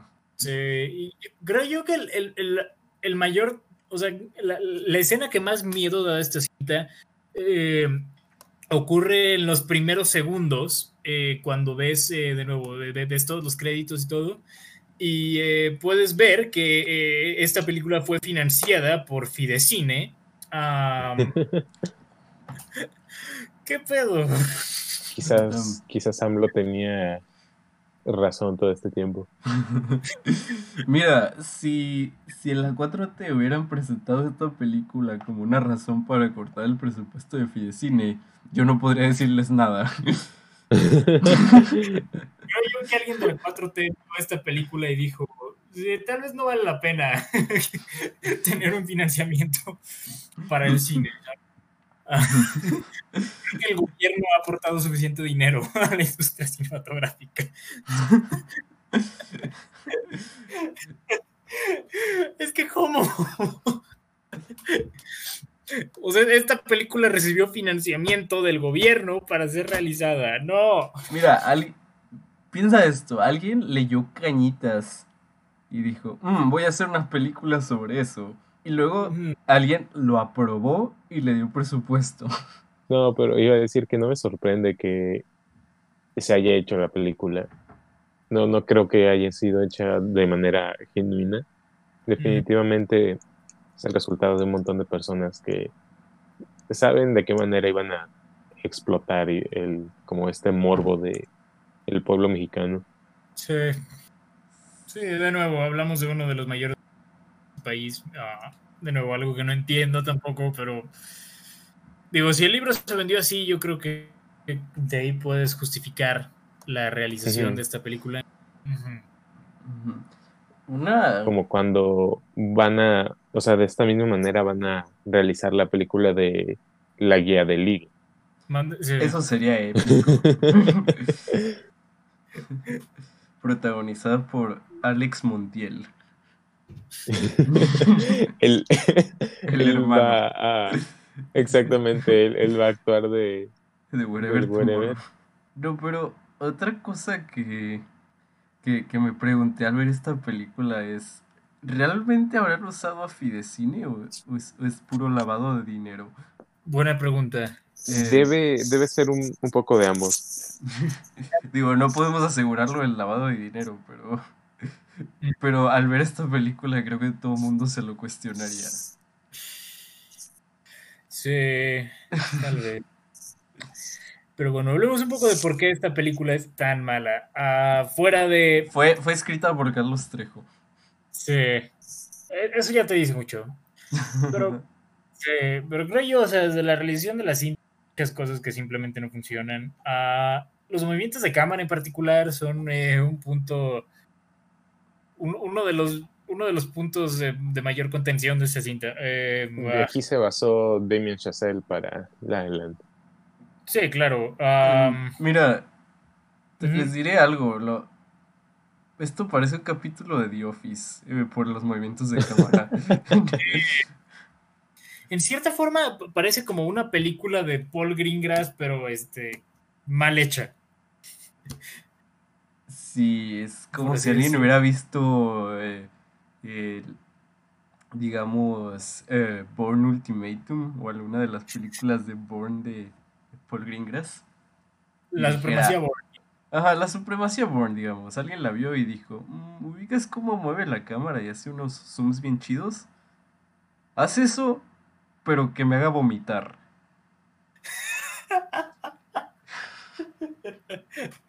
Sí, básicamente, sí. Ah, y sí, lo- la- la- los movimientos caos en esta película ah, es, es, es, yo creo que de, de- de los peores trabajos de cámara que he visto en tiempos recientes. De nuevo, esto es nivel televisión, pero mala televisión. O sea, creo que de, de nuevo he visto, he visto varios capítulos de La Rosa de Guadalupe mejor filmados que esta cinta. Mira, La Ah. Rosa de Guadalupe es, es una de, de las mejores series que nos ha brindado este país. Eh, creo yo que hay, hay muchas maneras irónicas de disfrutar esa serie y muchas veces me he cuestionado si hay un genio detrás de, de esa serie que, que como escribe todo de manera de, "Mm, ¿cómo puedo hacer esto muy malo? Pero Cañitas es diferente. Cañitas se nota que es simplemente ineptitud. Ni Sí. siquiera me cuestiono que sea un genio detrás de la cámara. No, na- nada, de esto es gen- nada de esto es genuino. Si esta película fuera hecha con la intención de ser una comedia de horror, está bien, la apreciaría por ese lado. Ah, pero no, no fue hecha con esa intención.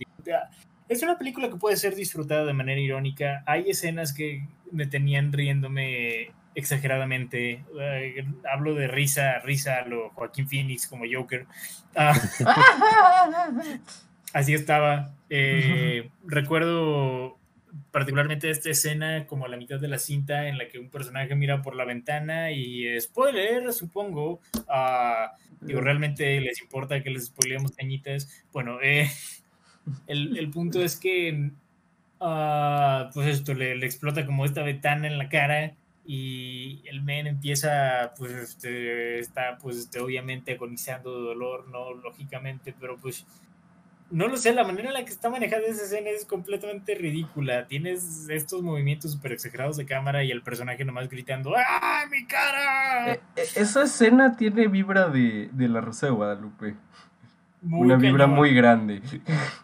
muy cañón. Sí, Es- Solo faltó que el personaje volteara al espejo y dijera, bienvenido al mundo del SIDA. ¡Mi cara! Mi cara. Sí. Ay, Que, mira, hay algo que le tengo que dar crédito a esta película. La única cosa a la que le daré crédito. Hay partes en que los efectos especiales están chidos. Sí, Lástima Sí, que el movimiento de cámara no te permite apreciarlos. no, pero sí. Como eh, cuando el, el niño se convierte en demonio por un momento en el taxi, ¿no? sí. Esa escena es épica. ¿Cómo era lo de tienes que matar a tu hija o qué? Tienes que matar a tu hija. ¿Qué? ¿Cuál es increíble. la- Te darán 30 años de cárcel. Tienes que matar a tu hija. ¿Qué hija? La que te estás cogiendo. ¡Ah! Eso Eh. me sacó mucho de onda. Miren, aunque vean eso en contexto, no tiene sentido. No tiene nada de sentido. No, eh, creo que le pudo haber bien dicho esta y tendría el mismo sentido. Algo, algo que también me cuestioné mucho es en qué trabajan estos personajes. Eh, Carlos Trejo no trabaja, por si no sabías. sí, no, pero digo, se supone que es su jefe. El- ¿Cómo podía pagar tantos taxis? Cierto. Em, pues tiene un bestseller. bueno, en esa época creo que no lo tenía, pero Sí, eso es pre-bestseller. Sí. pre-bestseller. Bueno, el punto es que Carlos Trejo em, no podía pagar taxis. De hecho, no vivía en esa casa. De hecho, Cañitas nunca pasó. De hecho, Carlos Trejo ¿Qué? escribió un fanfic llamado Cañitas que hicieron libro. No me digas eso. Eh, eh, Cañitas es lo que pasa cuando un mitómano ve El Exorcista, El Resplandor y La Profecía. Sí. Más que nada, la exorcista, creo que de ahí es que, es que mete tantas groserías innecesarias. Hay escenas de posiciones satánicas. Ah, o, sea, o creo que es básicamente eso. Tomas este elemento del, del exorcista, esta, esta famosa frase de Y es como de, ah, sí, pues te lo voy a poner en mi película, pero este, no mames, que- queda, queda, queda pésimo. Oh no Mm, poner groserías a lo baboso. eh, citando a un crítico de, de cine muy, muy famoso. Este pedo está jodido, Huxi. Este pedo está jodido, Huxi. Eh, quiero un video comentario de Pepe Problemas viendo cañitas. Pepe imitando a Pepe Problemas, ¿qué te parece eso? Está bien. Sí, quiero Me parece así bien. ver un video de toda cañitas siendo comentada por Pepe Problemas. Sí. Absolutamente, putamente, Cuxi. Absoluto hija de tu perra madre, Juxi. Eso, eso era yo toda la película. Dices, creo que el, el único aspecto bueno de esta película es el, los efectos visuales, que igual no los alcanzas a apreciar tanto, pero puedes ver por qué, po- por qué esta película ganó el Ariel a, a mejores efectos visuales. Probablemente fue la única película con efectos visuales, la, la única película mexicana con efectos visuales de ese año. Sí, pero para Ah. darle crédito al- a, los que se encargaron de los efectos visuales, fuera de la escena de la cara, creo que lo hicieron bien. Creo que en, en general ellos fueron los héroes de esta película. Sí, porque uh, genuinamente, mira, lo, lo diré para no ser completamente negativos con cañitas. Las partes en que, por ejemplo, los personajes salían volando al techo o su, su cara Sí. cambiaba, Está podías apreciar que eran buenos efectos especiales. Sí, e- eso estuvo bien logrado. También es Sí, porque no han envejecido mal, ¿sabes? Eh, No, la vi en, YouTube en calidad de 240 y aún así se veían bien. Sí, de nuevo, para, para hacer efectos visuales hechos en México, ah, eso es mucho decir. Ujú. Sí, de hecho Sí. espero que la gente que haya trabajado en eso le haya ido bien. Sí, yo también espero. Ellos eh, fueron los únicos que hicieron un trabajo decente en esta película. Sí. Sí, digo, no puedo decir nada de todo lo demás. ¿Sabes si los actores de esta película hayan tenido una carrera, eh, digamos, una buena carrera? ¿Respetable? Sí, una carrera respetable. Creo que algunos sí, digo, creo que está, déjame ver, creo que había visto que al- algunos de ellos todavía tenían carrera. Em, déjame checar ese detalle. Ah, a lo que estoy viendo. Sábado. Creo que, creo que una, ajá, Eh, ¿crees que una qué? creo que una de las actrices estuvo recientemente en, en la controversial serie de OLED de Netflix. No me acuerdo cómo se llamaba. Ah, sí es cierto. Em, Sí, sí, sí. eh, no la vi, pero escuché cosas muy negativas de esa serie. Sí, pero hey, mínimo tuvo este atención mediática, ¿sabes? O sea, eso es, Sí. es- es- es en cierta forma un éxito, por así decirlo. No sé si el, el que interpretó a Carlos Trejo apareció en Casa de las Flores o alguno de ellos. Hmm, Interesante, interesante. Eh, creo que había visto eso, pero no estoy seguro porque eh, yo no soy fan de Manolo Caro, así que no he visto La Casa de las Flores porque pues, No, ni yo. sería como masoquismo. no sé si Robert la has visto. Yo nunca he visto Casa de las Flores, pero a mí sí me gustan sus películas. Oh, vaya. Eh, sí, si no saben, cre- creo que ya lo he mencionado en este podcast, pero eh, Manolo Caro se me hace un, un mal director. Eh, Probablemente. Pues este, hay, algunos, eh, a lo que estoy viendo, eh, Sophie Alexander Cat, que no tiene un, un gran rol en la película, aparece literalmente está, eh, está acreditada como clienta. Pues apareció en Güeros, en La Dictadura Perfecta, eh, en la serie esta de La Búsqueda. Así El que- Mao, Mande la búsqueda. La Búsqueda. Em, ¿Quién más? Este. hmm. Creo que. Ah, pues está An- Angélica. eh, Doña Elvia, pues ella ha estado en. en- pues estuvo en Dune, de, de David Lynch. Eh, ¿Qué más? Este, ¿Cómo pasas de Duna a Cañitas? No tengo idea.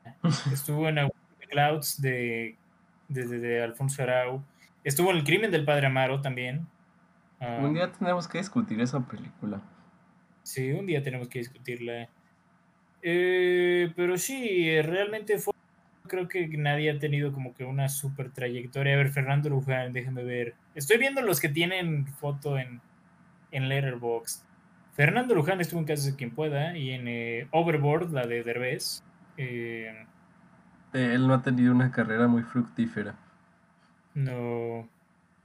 Y el, el- el taxista, déjame ver, Roberto Sosa.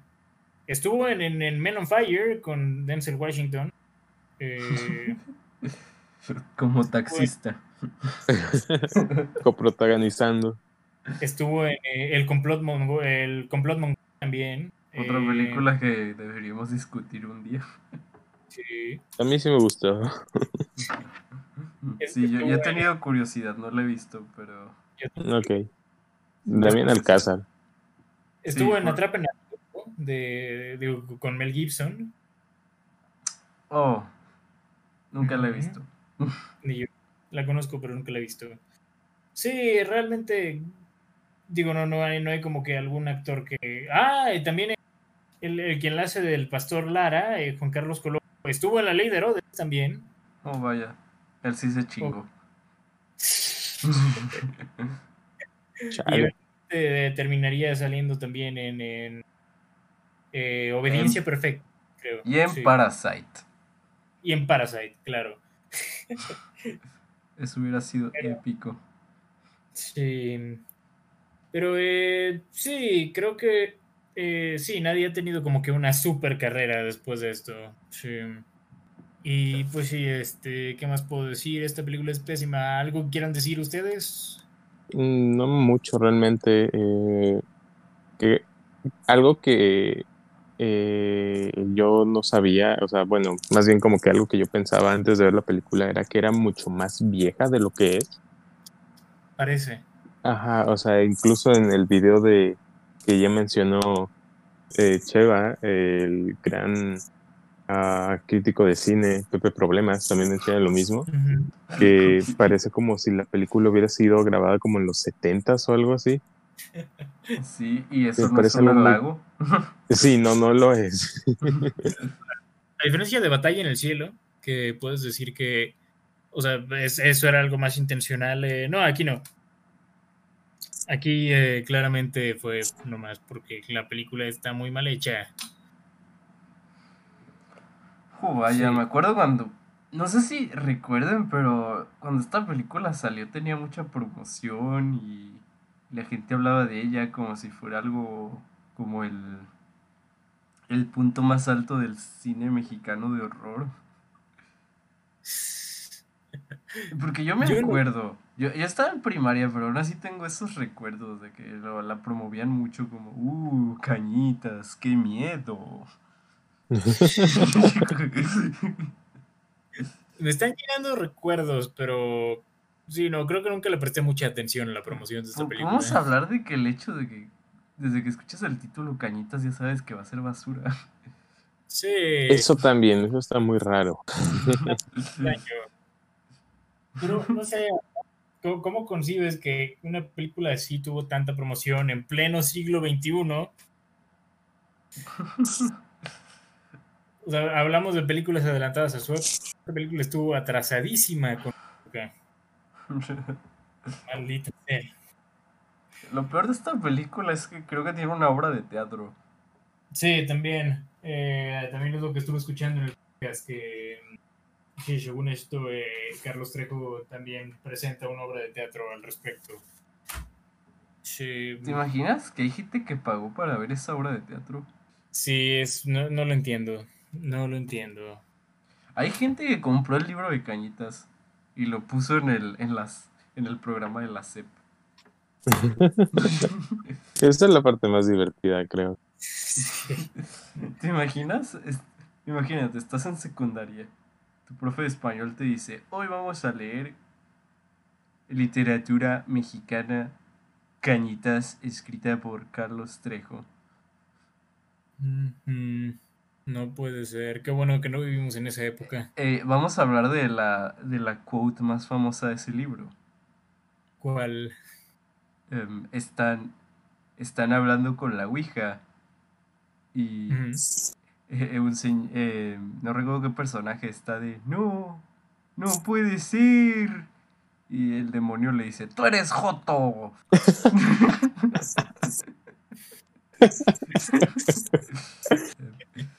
pero si esa es la mejor quote del libro, nomás creo que por eso vale la pena su existencia, pero... pero no se lo recomendaría a alguien de secundaria. No se lo recomendaría a nadie, realmente. Mira, si quieres hacer una lectura cagada, a lo mejor. Ya, tal vez. Si quieres leer algo irónicamente, ok. Ok. Eh, yo, yo me ofrezco a hacer el audiolibro de Cañitas. se juega, se juega. Deberías hacerlo por diversión. Um, primero tengo que caber el Nottingham. sí. Pero bueno, ¿les parece si pasamos a... Casi no hay datos curiosos, realmente nomás... Eh, no, realmente casi no hay datos curiosos, pero eh, ¿les parece si pasamos a eso? Ok. Ok. Eh, Carlos Trejo eventualmente se eh, por la película y por el libro después de que la película fue lanzada, según IMDb. ¿Sé qué? Eso dicen, que según esto Carlos Trejo se disculpó por la película. ¿eh? Um, wow. Wow. Em, sí, no entiendo por qué se disculpó si de todos modos terminó siendo una obra. ¿Mande? no entiendo por qué se disculpó si de todos modos terminó haciendo una obra. Sí. No tengo idea. No, me quiero meter en la mente de Carlos Trejo, ¿ok? Ah. ¿Sabían que Carlos Trejo tiene un canal de YouTube? No lo voy a checar. sí. Creo que es de los OGs de YouTube. Yo solo, yo solo quiero que Carlos Trejo se agarre golpes con Alfredo Adame y, y que ya acabe todo esto. Eso sería épico. Oh, sí. Eh, el referee podría ser Adal Ramones. Jalo. Pero bueno, eh, algo ya para. Ajá. Pepe, tú viste la historia detrás del mito de Cañitas, ¿no? Ah, no la terminé de ver. ¿Qué, ¿Qué, decían ahí? Mande. ¿Qué decían en, la historia detrás del mito? Nah, pues no, no, nomás vi el inicio y ya fue. Nah, me dio bloguera. sí, es que dura como 40 minutos. Sí, como 44 minutos ya fue como de, no, no quiero invertir más tiempo en cañitas. Ya aquí acaba. Y pues sí, eso fue, eh, digo, por mi parte, ya ya para concluir con eh, este desastre, ¿algo quieran decir acerca de cañitas? Pues si tienen ganas de ver la, la Rosa de Guadalupe, pero creepy, les recomiendo cañitas. Sí, yo también. Ah, pero pues no, no puedo recomendarles cañitas de todos modos. No, de todos modos no. Pero de nuevo, para disfrute irónico, tal vez. Sí, como Se me hizo para, divertida. Para una media hora nacional a lo mejor. Pues que se me hizo. Se me hizo divertida, la verdad. O sea, eh, obviamente en un sentido irónico, no creo que. No estoy seguro que Carlos Trejo se emocione, eso le digo que se me hizo divertida. Uh, pero sí, definitivamente no, no, no es una película que recomendaría tampoco. pero bueno, no no, no, no, no, hay nada rescatable realmente de esta película. No, tal vez los efectos, pero eh, yo qué puedo decir, pues este Cañitas es eh, probablemente creo yo que es una de las peores películas que he visto en mi vida. Tal vez no veo suficientes películas malas, pero eh, Cañitas, es una de las peores películas que he visto en mi vida. Y eh, de nuevo, solo la recomiendo para disfrute irónico. Fuera de ahí, es, es pésima, no la vean. A menos que quieran reírse, entonces, entonces tal vez sí. Pasemos a nuestra última película, entonces. Yay. Ya para concluir con esto, esta es una película eh, del año 2013 estelarizada y dirigida por Eugenio Derbez. Se llama No se aceptan devoluciones y es una de las películas eh, mexicanas más exitosas de todos los tiempos, según tengo entendido. en su época fue la película más taquillera de aquí de México. Creo que sí. Igual digo, fue, un fenómeno inescapable. o sea, si país en ese entonces, ciertamente recuerdas el fenómeno que fue esta cinta. O sea, todos y todos, todos y sus abuelas habían visto esta película, era como, no sé, es, es creo yo, eh, pocas, pocas veces he visto que una película nacional tiene como este nivel de alcance que tiene esta película. Incluso, o sea, no, o sea, se sonará extraño, pero incluso creo que, por lo menos en mi experiencia directa, escuché más gente hablar de esta película que incluso de Roma. Ah, Sí. a ese nivel estaba el, hype de esta película en su momento. La cosa es que esta película salió en cines y Roma era exclusiva de Netflix. Sí, también estaba ese. Pero eso la haría más eh, accesible, ¿no? Eh, no, piensa cuánta gente no tiene Netflix. ¿Qué digo? También, no, digo, Roma se vendió bastante en, puestos piratas, pero... Eh, Estoy seguro que no se aceptan devoluciones también. es cine mexicano, obviamente. Sí. Sí, pero yo recuerdo que, miren, les voy a ser honesto, esta es la primera vez que vi esta película. Oh, vaya. En oh, teoría. ¿Lograste escapar? En teoría. Oh, vaya. eso lo discutiré más adelante, pero... Eh, ¿por, qué no hablamos de qué trata esta película? Pues eh, el personaje de, de Valentín interpretado por Eugenio Derbez, eh, solía tener una vida bastante adúltera hasta que un día le cae de sorpresa. ¿Qué? Era un fuckboy. Era un fuckboy. Hasta que un día eh, le llega el karma y resulta que una de, de sus experiencias pues quedó embarazada y le dejó a la niña lo cual lleva a que Valentín tenga un cambio muy inesperado, ya que pues se vuelve papá soltero. En un país en el que no, eh, no sabe hablar el idioma, trabajando como un doble de riesgo. Sí, para, para Johnny Depp. Sí. Sí. Johnny Depp, quien eh, obviamente es el verdadero Johnny Depp esta cinta, no, no crean que es una invitación, realmente es, es Johnny Depp, claro. Y pues sí, como ya mencionamos, esta película fue, fue un fenómeno en el momento. Ah, y recuerdo que, o sea, 2013 fue como un año como ejemplar en, en, términos económicos para, para el cine mexicano, fue como un año estelar. Eh, digo, fue, fue el mismo año en el que a principios del año los Nobles fue la que batió como todos los récords de taquilla y así. Y luego esta película sale el mismo año, en septiembre, si mal no recuerdo, y bate todos los récords de nosotros nobles. O sea, fue como doble, partido eh, doble ahí. Sí, inclusive Carla Souza aparece en esta película en un rol menor. Sí, en, un rol pequeño, en un chiste demasiado repetitivo. ¿Qué digo? Eh, en esta película varios de los chistes se vuelven muy repetitivos eventualmente. Ah, es la cosa, o sea, toman mucho esto, que, y digo, o sea, tal vez era de esperarse con Derbez. Para mí, o sea, yo en general creo que tengo como sentimientos mixtos respecto a la comedia de Derbez. Lo que creo yo es que tiende mucho a hacer el chiste más obvio posible.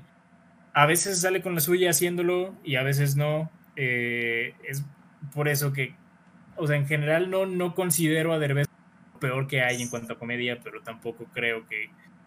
Tampoco, tampoco soy tan fan de él como lo fui algún, como lo fui en mi infancia, vaya. Mira, ah. sigo creyendo que Derbez creó personajes eh, muy chidos como Armando Hoyos. Sí. Eh, y el Longe Moco. Eh, inclusive, pues, Familia Peluche es, es creo que un clásico de la TV mexicana. Sí.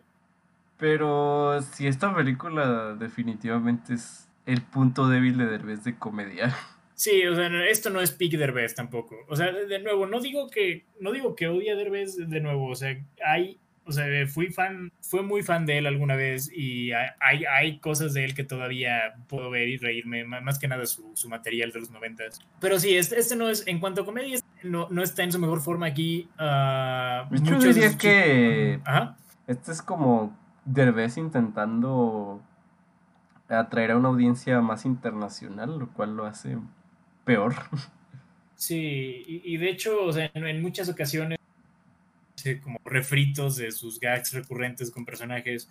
Hay, hay una escena en la que hacen como este, e, e, este vil, em, Pues sí, o sea, es, es toda esta imitación de cualquier sketch del Longe Moco, pero lo adaptado como una conversación con su hija. Que, o sea, mi reacción ahí fue como, un, pues, pues cringe, porque sí fue como de... ¿En serio? ¿En serio? O sea, ¿va- va- ¿vas a repetir esto? O sea, Sí, lo peor es que esas, yo diría que son las escenas en que la película se siente más genuina. sí, tal vez. O sea, sí, sí, hay, sí chistes. Que sí funcionan, pero por el hecho de que son chistes que Derbez ya había hecho y son chistes que funcionaron. Y, y hay algunas escenas que, sí, hay algunas escenas que son divertidas, pero luego las alargan demasiado al punto en el que dejan de serlo. Ah, se me viene mucho a la mente esta, esta escena cuando la madre eventualmente regresa. Spoilers. Am, digo, ¿quién no ha visto esta película? Pero bueno, eh, cuando la madre eventualmente regresa, que, o sea, le, le dice a la, a la directora de la escuela de que sí, ya pagó el taxi. O sea, a- hasta ahí estaba bien. Eso hubiera sido uno de los mejores chistes de la película. Pero luego tiene la necesidad de seguirlo a la 20 segundos de más esa escena. Y es como de, ah, ok, ya, Derbez, por favor, corta. Derbez, Ah. por favor. Esta Sí. película, esta película sufre el efecto Judah Pato. Es una comedia que dura más de lo que debería. Sí.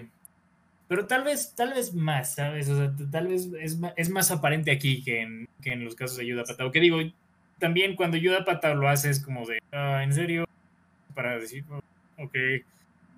Am, pero no sé, digo, creo que también el, el hecho de que esta es una.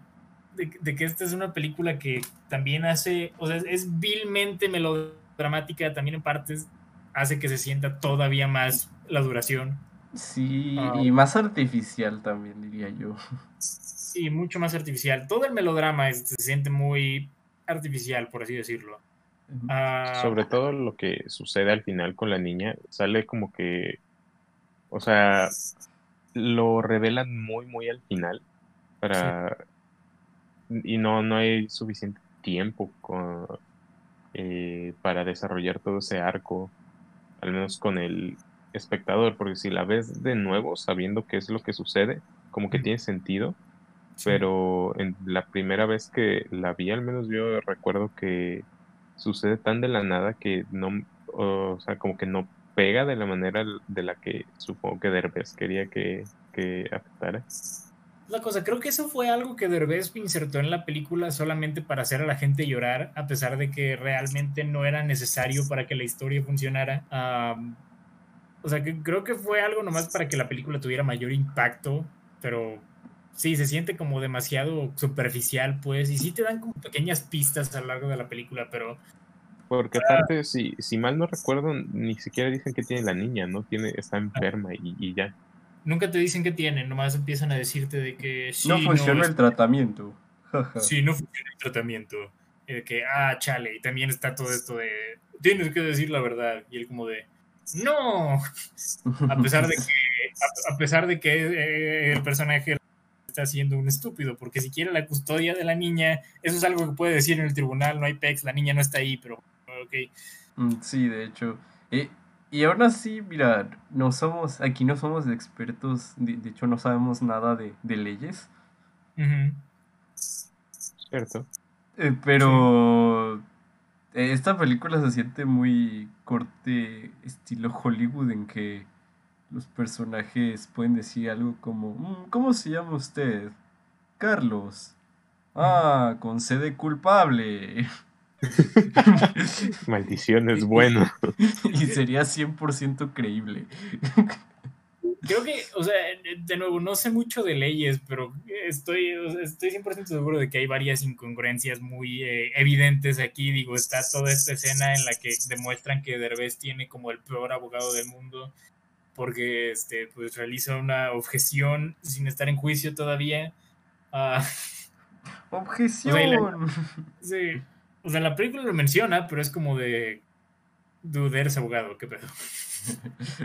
Entonces, Sí. no, y no sé, como la manera que tratan de justificar a Derbez, a Derbez, pues obviamente es más como por el hecho de comedia y no tanto por ser realistas, pero sí dices, "Mm, Tiene mucho sentido. También, o sea, todo esto de la prueba de paternidad, creo que, o sea, miren, o sea, no, no sé realmente, no estoy seguro exactamente cómo se manejan estos juicios de custodia, pero imagino que en algún punto eh, del proceso, digo, en casos como ese, se habrá, o sea, ha de ser como procedimiento estándar hacer ese tipo de pruebas eh, antes del juicio y no después. No, no sé, la verdad, no, no tengo conocimiento. No tengo idea, no. Pero imagino, digo, suena como sentido común. No, pero mira, aún así, si, si sabes que pues Derbez no es el papá biológico y tú estás luchando por la custodia de tu hija, pues obviamente vas a hacer la prueba de paternidad, ¿no? Sí, obviamente, y digo, imagino que eso es algo que el abogado le pudo haber recomendado. Digo, porque la manera en que lo revelan en esta película es como, ni siquiera es el papá. de que ya vencida en el juicio y es como de, sí. Ay, no es como de, ah, pues sí, cierto, ¿verdad? No Corte A. Corte A, sí, sí, sí, voy a hacer la prueba de paternidad. Sí, sí, sí. Corte A, el abogado viendo la prueba y diciendo, digo, el abogado, el juez viendo la prueba de paternidad y Nomás volteando a ver a, Derbez todo aguitado. Chale, mano. Me hubiera, gustado que, que, hicieran como un suerve en esa escena y fuera. Ah, te creas y eres el papá. ah, te cagaste. Hay muchas decisiones cuestionables. De nuevo, este. Como me gusta describirla, esta es una película que seguía por tanto por la lógica. Facts don't care about your feelings. Al, contrario, feelings don't care about facts. Eh, pero eh, hablemos un poquito más de nuestro director Derbez y su estilo cinematográfico. Derbez, em, por alguna extraña razón, sigue los estándares de Hollywood y le pone un filtro raro cuando están en México. Sí.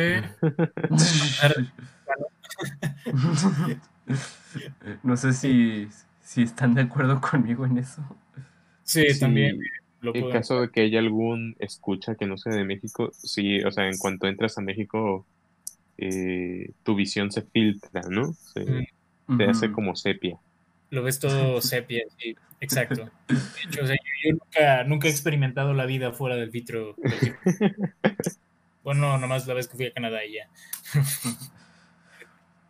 Otra cosa que puedo decir de Eugenio Derbez es que hay veces en que toma estas decisiones cuestionables, no solo en su comedia, sino en cuanto a edición.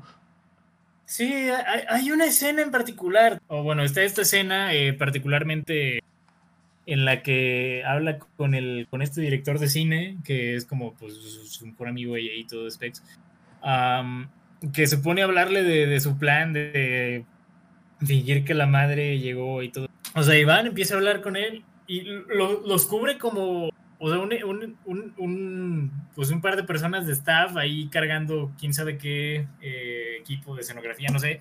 Pero el punto es que, o sea, e, esa escena, o sea, puedes ver que no llegaron a la longitud necesaria para que durara el suficiente tiempo la escena o sea, para poder cubrir a los personajes y que luego les debiera la reacción de sorpresa. Entonces eh, puedes notar eh, una cámara lenta muy evidente que fue empleada solo en, ese, en esa toma. De, repente, o sea, puedes ver que todo se mueve más lento y luego vuelve a la normalidad. y luego está el menú. ¿Qué? E incluso ni siquiera dejaron pasar suficiente, suficiente tiempo, ¿saben? O sea, es como de pasan, tres segundos después ya estoy diciéndole, ¿qué? Esa es la idea más estúpida que he escuchado. La, edición de esta película no es buena. Es, es, es lo que diré. Y sí, esa, esa escena es como la, la, peor ofensa en ese sentido, creo yo. Pero bueno, em, no creo que esta película sea horrible, ¿saben? O sea, creo que hay, hay aspectos redimibles. Quiero hablar, por ejemplo, no sé, creo, creo que la actuación de Derbez estuvo bien. no fue como excepcional, pero estuvo bien. No es nada especial, pero Derbez no es un mal actor. Sí, Derbez no es un mal actor realmente, así que bien, ok. Ah, la niña hizo un buen trabajo, o sea, no, no, tampoco fue como excepcional, pero de nuevo, o sea, para estándares de actuación infantil, está, está por encima del promedio. Sí, no, fácilmente pudo haber sido muy molesta, sobre todo porque es bilingüe. Mm, Sí. Sí, sí diré que actúa, actúa ligeramente mejor cuando habla inglés que cuando habla español. Pero, Ujú. pero sí, Pero, nunca, pues, se nunca- entiende. Sí, se entiende. Y digo, nunca se volvió molesta realmente, así que está bien, está bien. Am, ¿Qué más puedo mencionar? Algo, algo que también iba a mencionar, eh, digo, tengo entendido, Derbez ha dicho en entrevistas que su película favorita es, eh, bueno, una de sus películas favoritas es La vida es bella. ¿Puedes notarlo bien esa película? Ah, Eh, ¿Lo hablas por el sentimentalismo sobre, sobre el sentido? Sí. ah, de nuevo, es- esta película es como entre Big Daddy, eh, La vida es bella y toques de Kramer versus Kramer por ahí. Sí, porque obviamente tenías que tener un juicio. Sí, obviamente tenía que haber un juicio, así que sí. Pero bueno, regresando a, a cosas buenas de esta película, eh, ¿estamos, ¿estamos de acuerdo en cuál es la mejor escena de la película? Em, sí, cuando eh, el lobo se hace pipí en Eugenio Derbez. Sí. Ah, realmente hablo del el cameo de Jesús por parte de esta película, creo yo. Sí, Jesús Ochoa es el mejor actor en esta película. Sí, en, en- en solo un minuto de duración, eh, o sea, para mí esta, me- Jesús Ochoa eleva esta película. Eh, esta, esta escena en la que, que según él está audicionando para Gravity, pero oh, sorpresa, no, no está hablando con Cuarón, realmente. Sí, es... Po- ¿Podemos hablar de que esta cinta tiene una escena transfóbica? Ah, también, digo, eso no es extraño, es, es comedia mexicana de hace... Mira, incluso si lo hacen en comedias mexicanas actuales es algo que no me sorprende tanto, no está bien, pero no me sorprende. Mira, ahora, ahora sí quiero mencionar el hecho de que esta es, en teoría, la segunda vez que veo esta película. Es la primera vez que veo la, la versión de Derbez, porque hay una, un, un remake francés que se llama Dos son familia, Ah, sí. Eh, con Omar Sy. Eh, es- les juro que es un copia y pega en francés. Sí, es, es También, exactamente... el- también lo del lobo. Eso no también. recuerdo. Oh, Al- a lo mejor eso lo sacaron, lo cual le quita algo de encanto, pero creo que si hubiera una escena así lo, lo recordaría. Sí, sí, sí. Pero sí está no toda la subtrama de que su papá lo aventaba de un risco. No tiene fotomontajes de la mamá em, en Sí, una sí. foto con... con- Ajá. Sí tiene todo eso, nomás que no es, no me acuerdo si es con Adam Sandler. Adam Sandler, mejor amigo de Derbez, por cierto, sí. Uh, sí, esa era la época en que Adam Sandler y Derbez eran me- mejores amigos. Ah, sí, conozco a Adam Sandler, sí, mejor amigo. El, el- el buen, eh, la, la, la, la, la amistad de Eugenio Derbez y Adam Sandler que nos trajo grandes películas como Jackie Jill.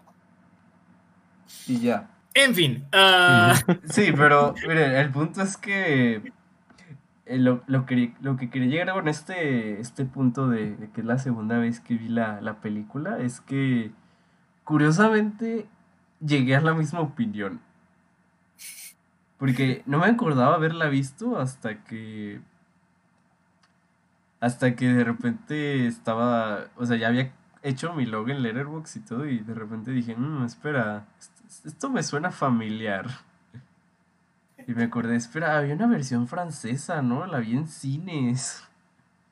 Y, oh, vaya, sí, sí lo era. O sea, el punto es que mi opinión siguió siendo la misma después de ver la película dos veces, que no es muy buena. Mm.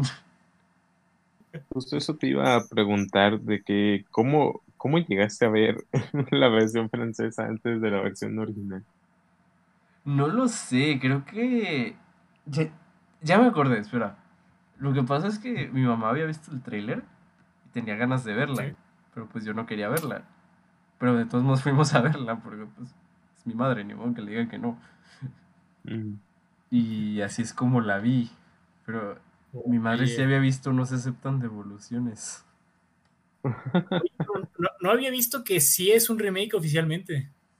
Sí es un remake oficialmente, creo que hasta acreditan a... No sé si acreditan a Derbez. Mm, pues sí, dice, basada en, eh, en- en Instructions Not Included. Escrita Ah. por Eugenio Derbez. Sí, porque es exactamente la misma trama y todo. Hasta el. eh, Omar Sy es un doble de acción y hasta está la escena en que tiene que saltar de, de un lugar súper alto y. Y es idéntica esa escena. ¿eh? Ahora tengo ganas de verla.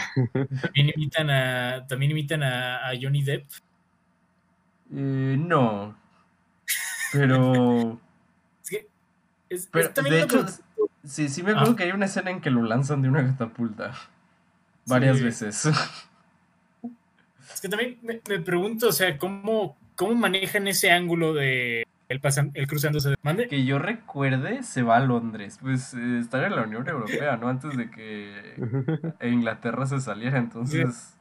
Antes del Brexit, justo antes. Ajá, justo antes del Brexit, entonces no había pedo, o sea, podía pasar a Inglaterra.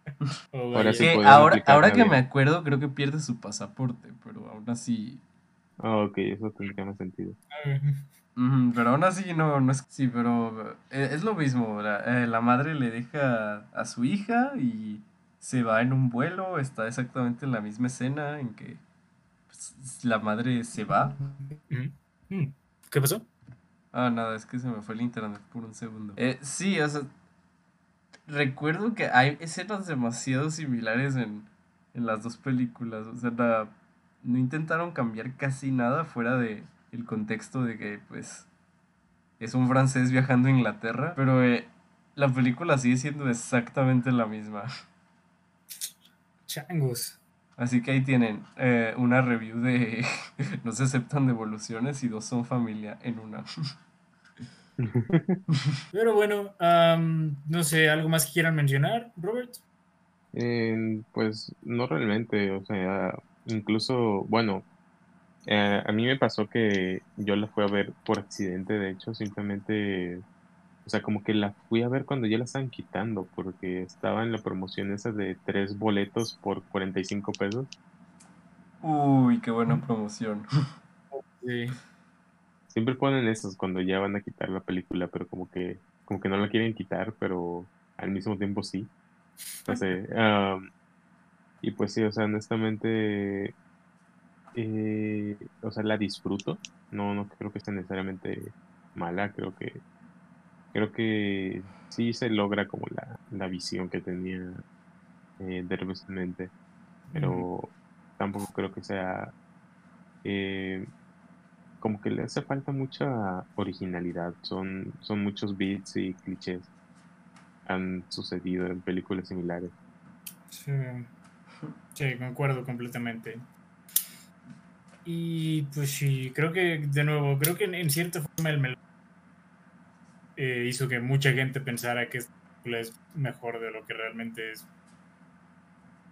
Sí. Sí. Pero bueno, eh, ¿les parece si pasamos a para datos curiosos? Ok. Sí. Ok, ah, bueno, pues primeramente. Eh, la eh, actriz que interpretó a la niña fue elegida a través de Twitter. Eh, Derbez lo anunció por medio de Twitter que necesitaba a, a un, a un infante 100% bilingüe para una nueva película, porque no encontraba ningún niño que, que, que quedara con el parte. Y pues, este, según esto, eh, sí, Loreto Peralta vio el tweet y fue al casting y aunque estaba buscando un niño, pues este, igual esta niña pues este lo, lo convenció lo suficiente como para cambiar el género del personaje. También, ¿qué más? Es la película de idioma español eh, de- con mayor recaudación en los Estados Unidos. También. Tristemente. Sí.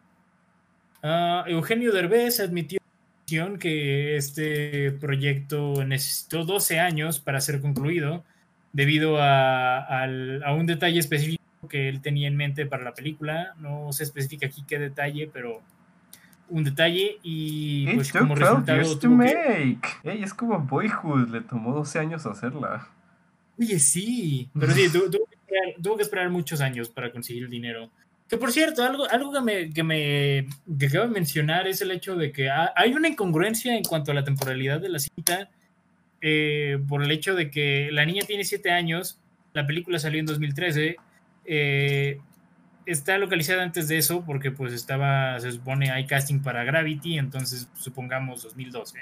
Am, pero aún así, aún así en la escena en la que Derbez está eh, llevando a su hija en la carretera que está caminando, le dice, o sea, le, le- cuenta esto de que sí, sí, sí, no, allá llegan para cuando llegó aquí Crepúsculo y era el amanecer. Que eso es eh, una incongruencia temporal, porque Crepúsculo salió en 8 y se supone que esto es 7 años antes de máximo 2013. Esto es mínimo en 2006. F. F, F. F. Ah, ¿Qué más? Quizás Eh, deberías tuiteárselo a Derbez. sí, se lo voy a tuitear a Derbez. Sí, di- dile a Derbez que puede venir a Levi a discutirlo. Jalo, jalo. Ah, ¿Qué más? Este. mm, ah, ¿Qué más? ¿Qué más? También la, la, la, la, eh, la novia, el personaje de Julie eh, René, realmente está interpretada por la, la esposa de Derbez, eh, al, al- Rosaldo. Sí, Ok. ok. ¿Y eh, qué más? Tiene, esta película tuvo un A en CinemaScore. Eh, sí, de hecho tiene una calificación muy alta en IMDb, en mi opinión. Y tiene como 7.5, es como, ah, ok. Tiene más que nosotros los nobles, no más quiero decirles eso. Sí. Y eh, también, eh, mm, eh, ¿qué más? Eh, es la película mexicana más exitosa aquí en México. Eh, rompió el récord de nuestros nobles de 26.3 millones de dólares. Y este, también en su, en su día de estreno, también em, tuvo, rompió el récord del crimen del padre Amaro, también lo duplicó de hecho. Y qué más Al- y en ese año fue la tercera película más taquillera aquí en México, tan solo después de Mi villano favorito 2 y Iron Man 3. ¿Qué? Qué triste. Así es. Y pues sí, creo que es todo lo que tengo que mencionar a- al respecto. Así que conclusiones sobre No aceptan devoluciones. Es bueno saber que Eugenio Derbez está al nivel del MCU, ¿sabes? Sí. Eh, ¿Para cuándo Eugenio Derbez en el MCU? De hecho, como que se han tardado, ¿no?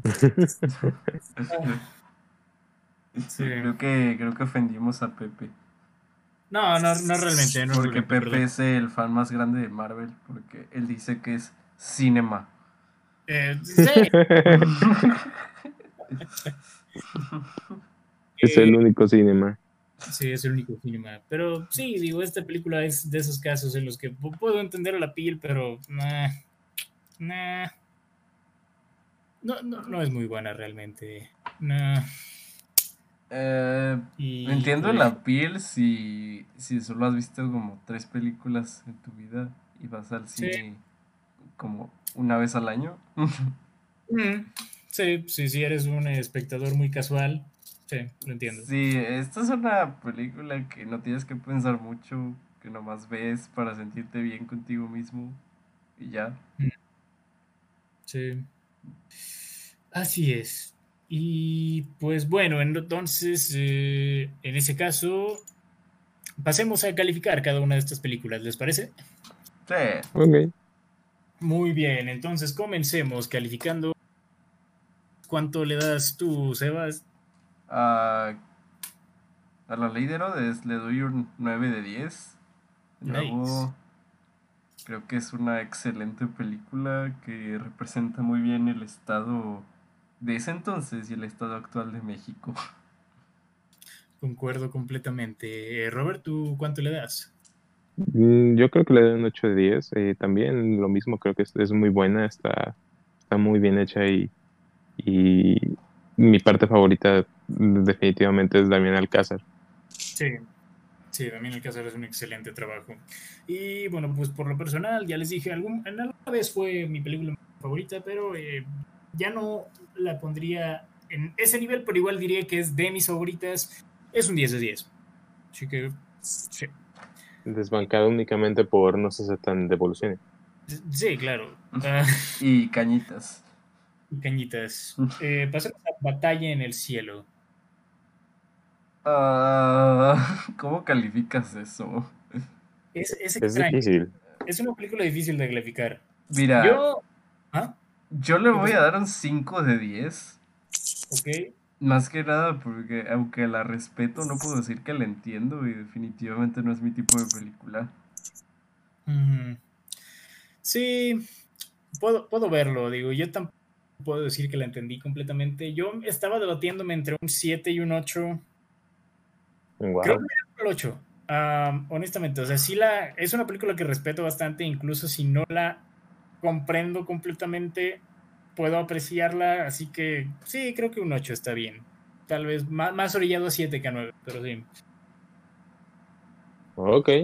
Ok. Pues yo le pondría un 6. Creo que eh, tiene tantos aspectos que no estoy seguro si son ah, pues eh, a propósito, Eh, que me es difícil decir si de verdad es buena, pero personalmente me gustó lo suficiente como para ponerla en el lado positivo de la escala. Ok. Ah, sí, definitivamente es, cuando menos es fascinante, no estoy ne- seguro si buena o mala, pero Fascinante. pero sí, es fascinante y se eh, como que me dejó algún tipo de ah, no sé, como marca o yo qué sé. Sí, eh, es, de esas es- películas que no se te olvidan. sí, definitivamente no, no, no es olvidable y eso, eso definitivamente por lo menos es bueno, es positivo. Concuerdo. Muy bien. Muy bien. Ah, cañitas. Eh, ¿Alguien de aquí le va a dar arriba de un 1 de 10? Yo le voy a dar un 2. Ok. Eh, le doy un 1 de 10, como sé que irónicamente es una, es una buena película, pero... Pero sí, no puedo decir que aquí hay algo bueno fuera de los efectos especiales. Es una película que no debió existir porque... Porque Carlos Trejo nunca debió ser exitoso. No, concuerdo completamente. Uno de 10 también para mí. Ah, la odio. La odio. Pero sí, es, es disfrutable en un nivel irónico, tal vez. Y, eh, finalmente, no se aceptan donaciones. ¿Cuánto? ¿Cuánto le dan a no se aceptan devoluciones? Ah, yo le daré lo mismo que le di a Doces Familia en su época. Eh, que, que curiosamente cuando la califiqué, no había visto mi calificación de Doces Familia, Mm, le, les di la misma calificación que fue un 3 de 10. ok. Em, de nuevo, creo que como Robert lo resumió muy bien, a esta película le hace falta mucha originalidad. Creo que se inclina más al sentimentalismo que a hacer una historia coherente. Mm, Y re- respeto hasta cierto punto a Derbez por intentar hacer es su, bueno, esta película, pero eh, no la llamaría buena, la verdad. no, ni yo. Ahora, Robert, ¿tú cuándo le das?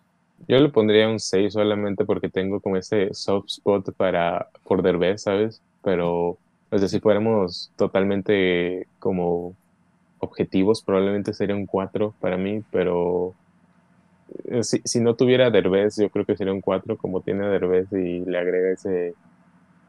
eh, Hay como cierta comodidad en ver a algún actor o alguna personalidad familiar y que por lo menos lo hace eh, disfrutable. Sí. Sí, puedo verlo también por ese, por ese sentido. Am, para mí es. eh, me estoy debatiendo mucho. O sea, le, le di un 5 en Letterboxd. Y. eh, o sea, creo yo que lo puedo dejar como 5. Estoy entre un 5 y un 4. Eh, lo que yo dije en Letterboxd es, eh, es un 4, pero el cameo de Jesús Ochoa la- la eleva a un 5. Así que ahí, ahí, lo tienen, 5 de 10. Sí. Pues... pues... Muy bien. Y pues ahora pasemos a las películas. Eh, dos cosas. Creo que vamos a ir eligiendo las películas de la próxima semana y las películas del especial mexicano. ¿Les parece? Uh, eso suena divertido. Sí. Eh, ahora, creo que nunca hemos dejado que Roberto elija, así que si nos harías los honores de elegir la primera película.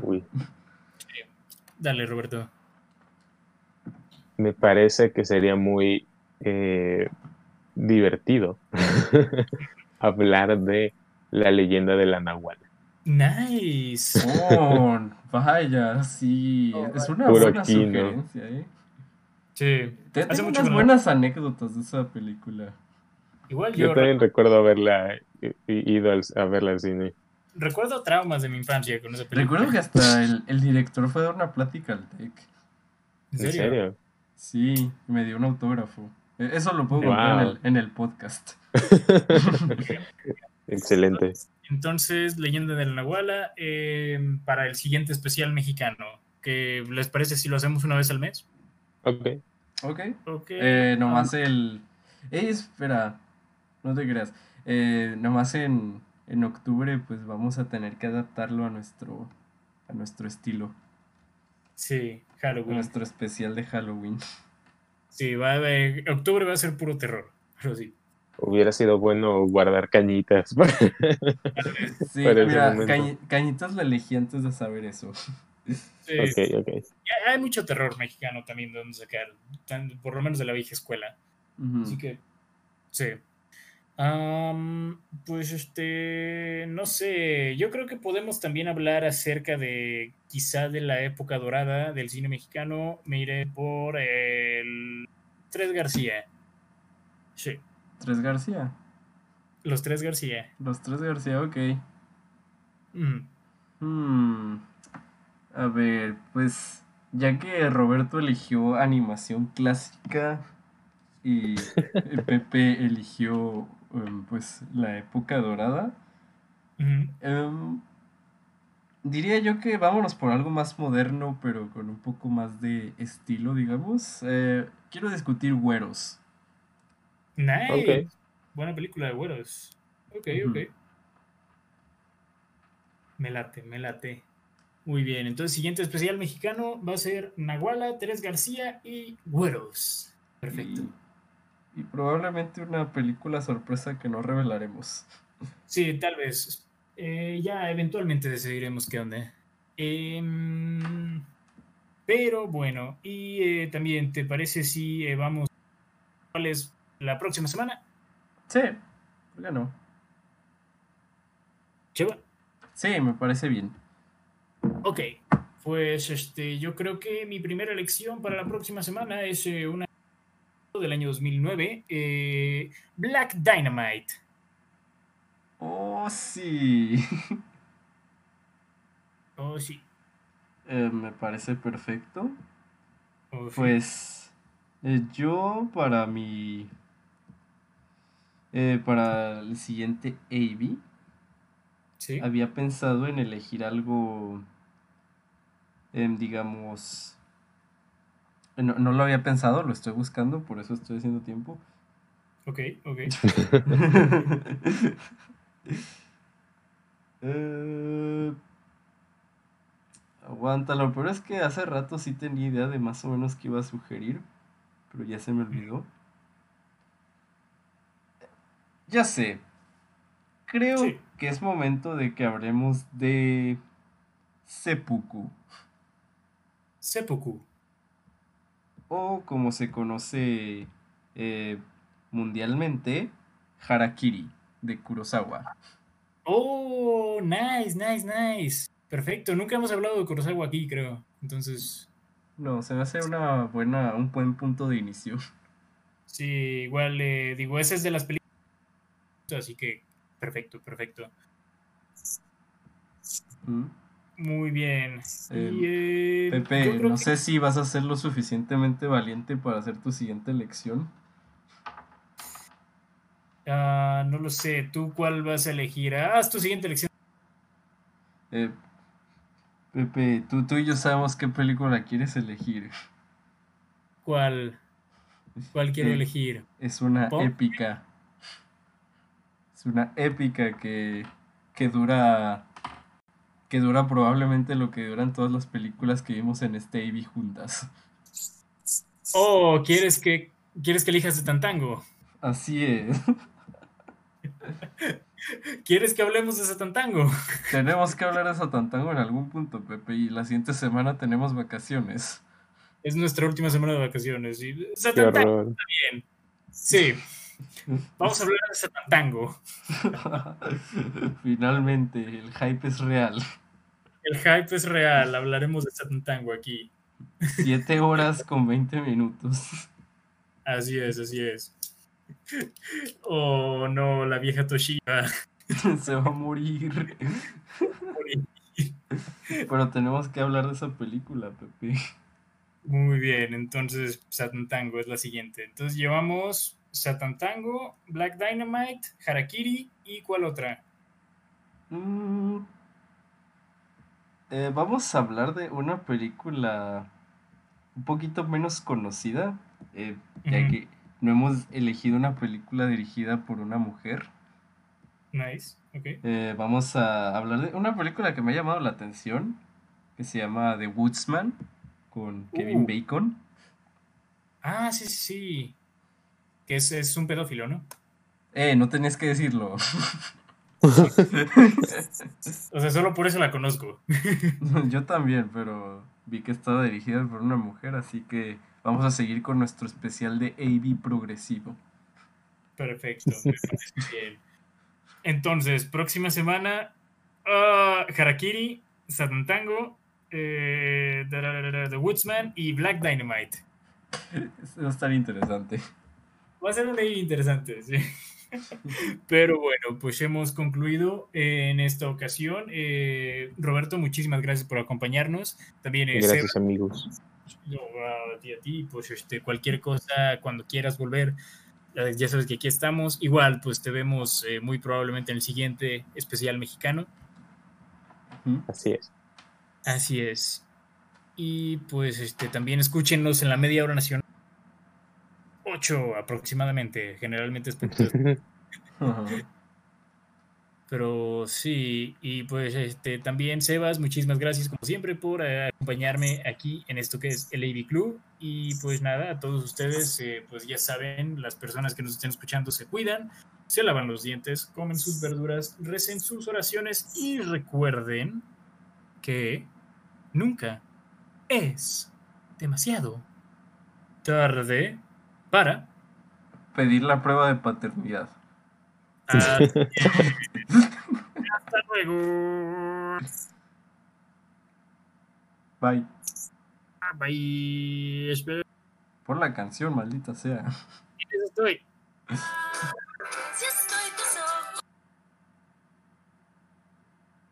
Chale, se trabó.